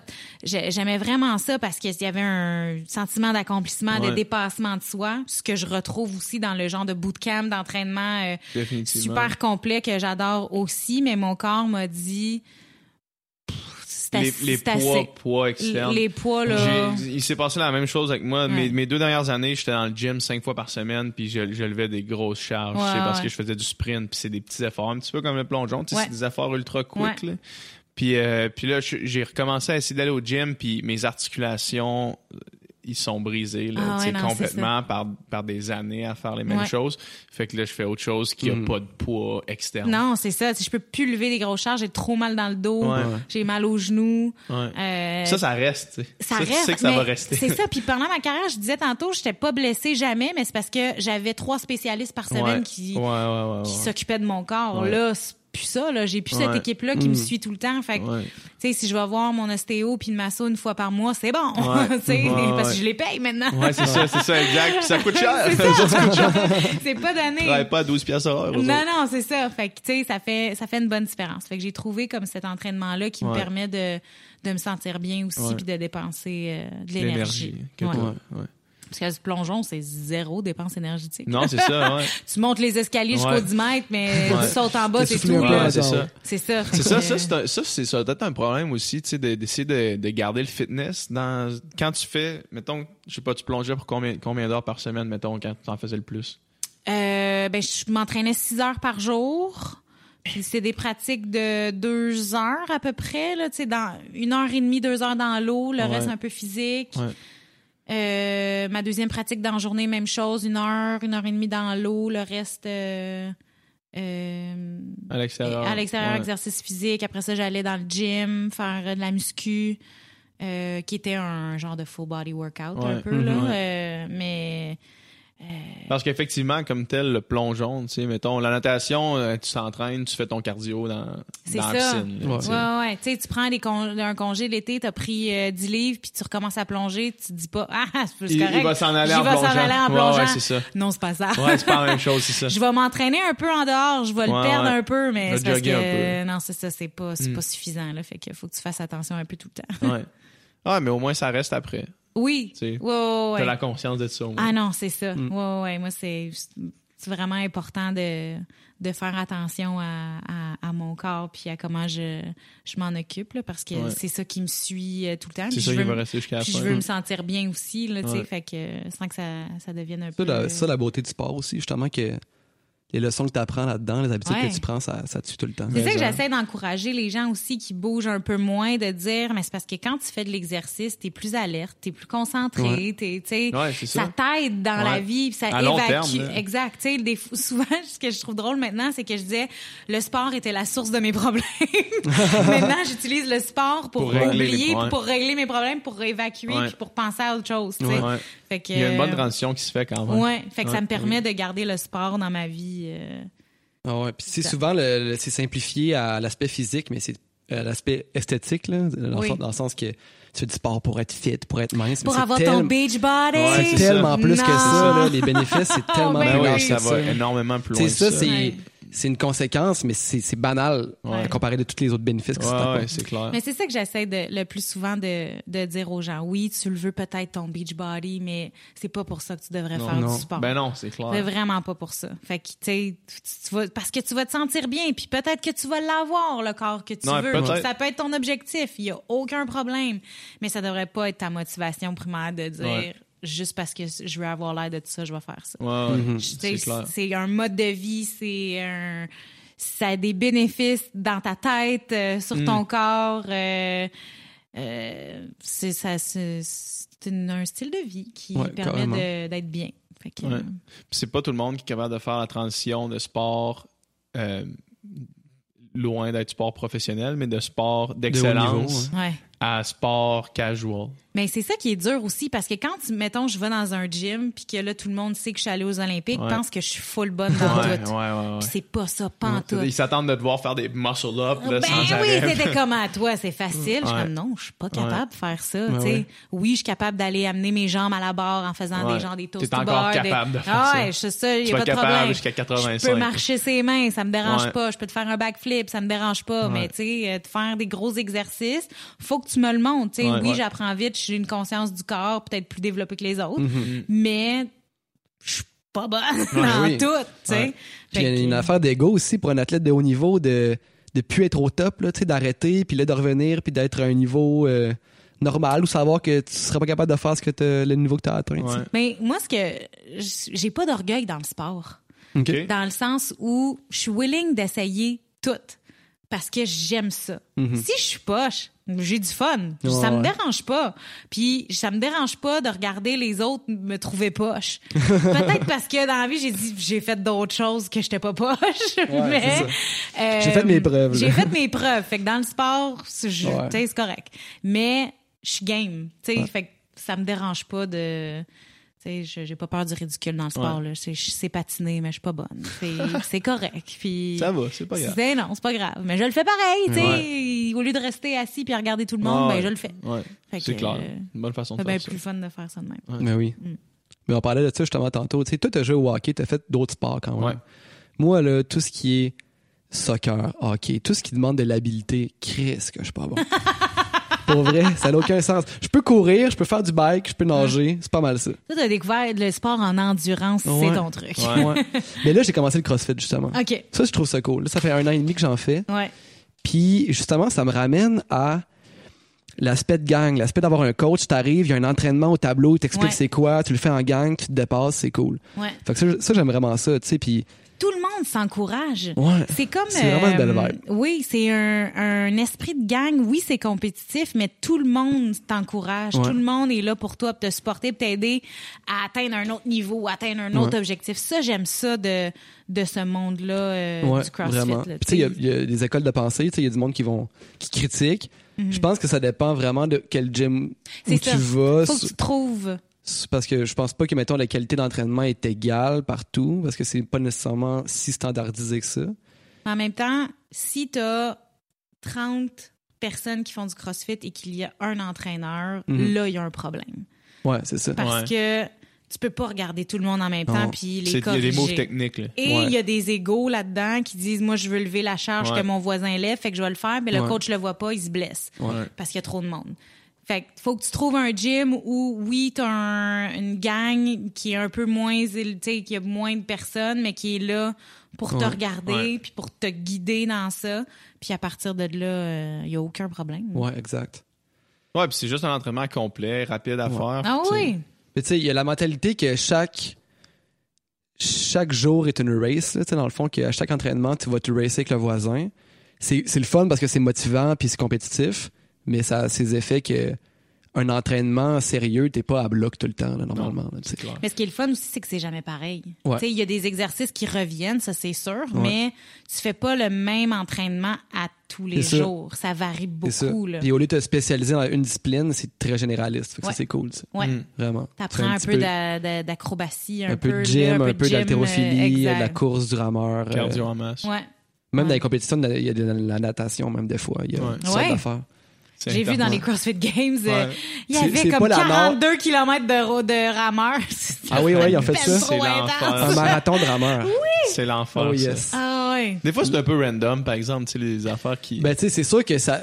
Mettons que, mettons que t'es nageur et puis tu regardes la- le crossfit, la nage, tu trouves ça ridicule. Ben oui, c'est clair. Parce que ils savent pas nager à moitié, tu sais. Puis un nageur là-dedans finirait euh, 10 minutes avant tout le monde. Sauf que c'est tellement justement large que. Ah ouais. Mais souvent, souvent c'est des gens, des gens qui sont vraiment bons en haltérophilie. là. C'est vraiment Ouais. au CrossFit Games. Puis qui ont un bon cardio, sont capables de courir, tu sais. Mais, euh, mais ouais, c'est ça. Tu sais, des affaires plus random que la natation. En eau libre, en plus, tu sais, tout le monde se pilait, tout le monde Ah se ouais, punchait, tout le monde se tirait. C'était vraiment euh, pas chic, là. ouais. Mais c'est un beau sport. Pareil, oui, c'est le fun. euh, fun. C'est le fun. Moi, je pense qu'il faut juste que tu trouves un sport que, que t'aimes, que t'as le goût de faire. Ouais. Plusieurs Pour fois te par garder semaine. motivé. Ouais, pour te garder motivé. C'est ça la chose la plus importante. C'est plus important ça que d'avoir le programme parfait. Puis, euh, tu sais, fais de quoi, trouve de quoi que t'aimes, fais-le Ouais. régulièrement. Mets-le dans ta routine, tu sais. Parce que s'il n'est pas intégré à ta Tu routine, le feras jamais. tu le feras jamais. Si tu intégré à ta routine puis que c'est bloqué ce temps-là, je fais ça, ça va marcher. Puis ça prend des mois avant que ça soit vraiment intégré. Mais une fois que c'est là, c'est même plus difficile, tu sais. Ouais, Une fois que c'est intégré dans ta routine depuis longtemps, Mhm. c'est plus un effort à chaque fois. là, Ah, faut j'aille m'entraîner, ça me tente pas. Non, ça fait partie de ta, ça fait ta partie journée. de toi, ça fait partie, c'est normal. Ta journée n'est pas vas. complétée tant que c'est pas C'est fait. ça. Puis c'est ça. Puis, tu sais, nous autres, on a fait du sport longtemps, toi, beaucoup plus longtemps que moi. Puis quand on a fait jeune aussi, ça reste tellement intégré dans toi qu'une semaine sans faire du sport, c'est comme, ah, si je me sens comme, comme une crotte, là, tu sais. Ah, Il faut ouais, que j'aille faire du sport. complètement. Ah, ouais. C'est de l'énergie, il faut que ça se dépense. Ouais, euh, exact. Puis si tu sécrètes euh, de la dopamine, puis tu sécrètes des affaires qui fait que t'as as une addiction à ça, mais c'est une bonne addiction parce que ça a aucun effet négatif, c'est juste des effets Mm. positifs. Ouais. Ça a juste des bienfaits, le sport, tu sais. Ouais. Ou presque. Cool. part, euh, ouais, cool. Sur ce, merci beaucoup. Hey, merci à vous autres, c'est fun. Ouais, vraiment. Merci d'être là. C'était une super belle été. discussion. Ça me fait bien plaisir. Merci. Très contente. Combien de temps qu'on a fait ça? C'était 1h45. Oh yeah! Parfait, ça. C'est, c'est, c'est pile ça qu'on veut. Ouais, c'est là. Ok. 1h45, 2h. Ah, Merci. c'est C'était cool. malade, c'était vraiment- Ouais, Merci c'est beaucoup super. Mais pour ton temps. puis- ça me fait vraiment plaisir. On part-tu la clim? On il fait chaud! hein? Ben, La dernière fois, c'est que la clé est comme en haut de nos têtes. fait qu'on peut pas la partir puis être correct.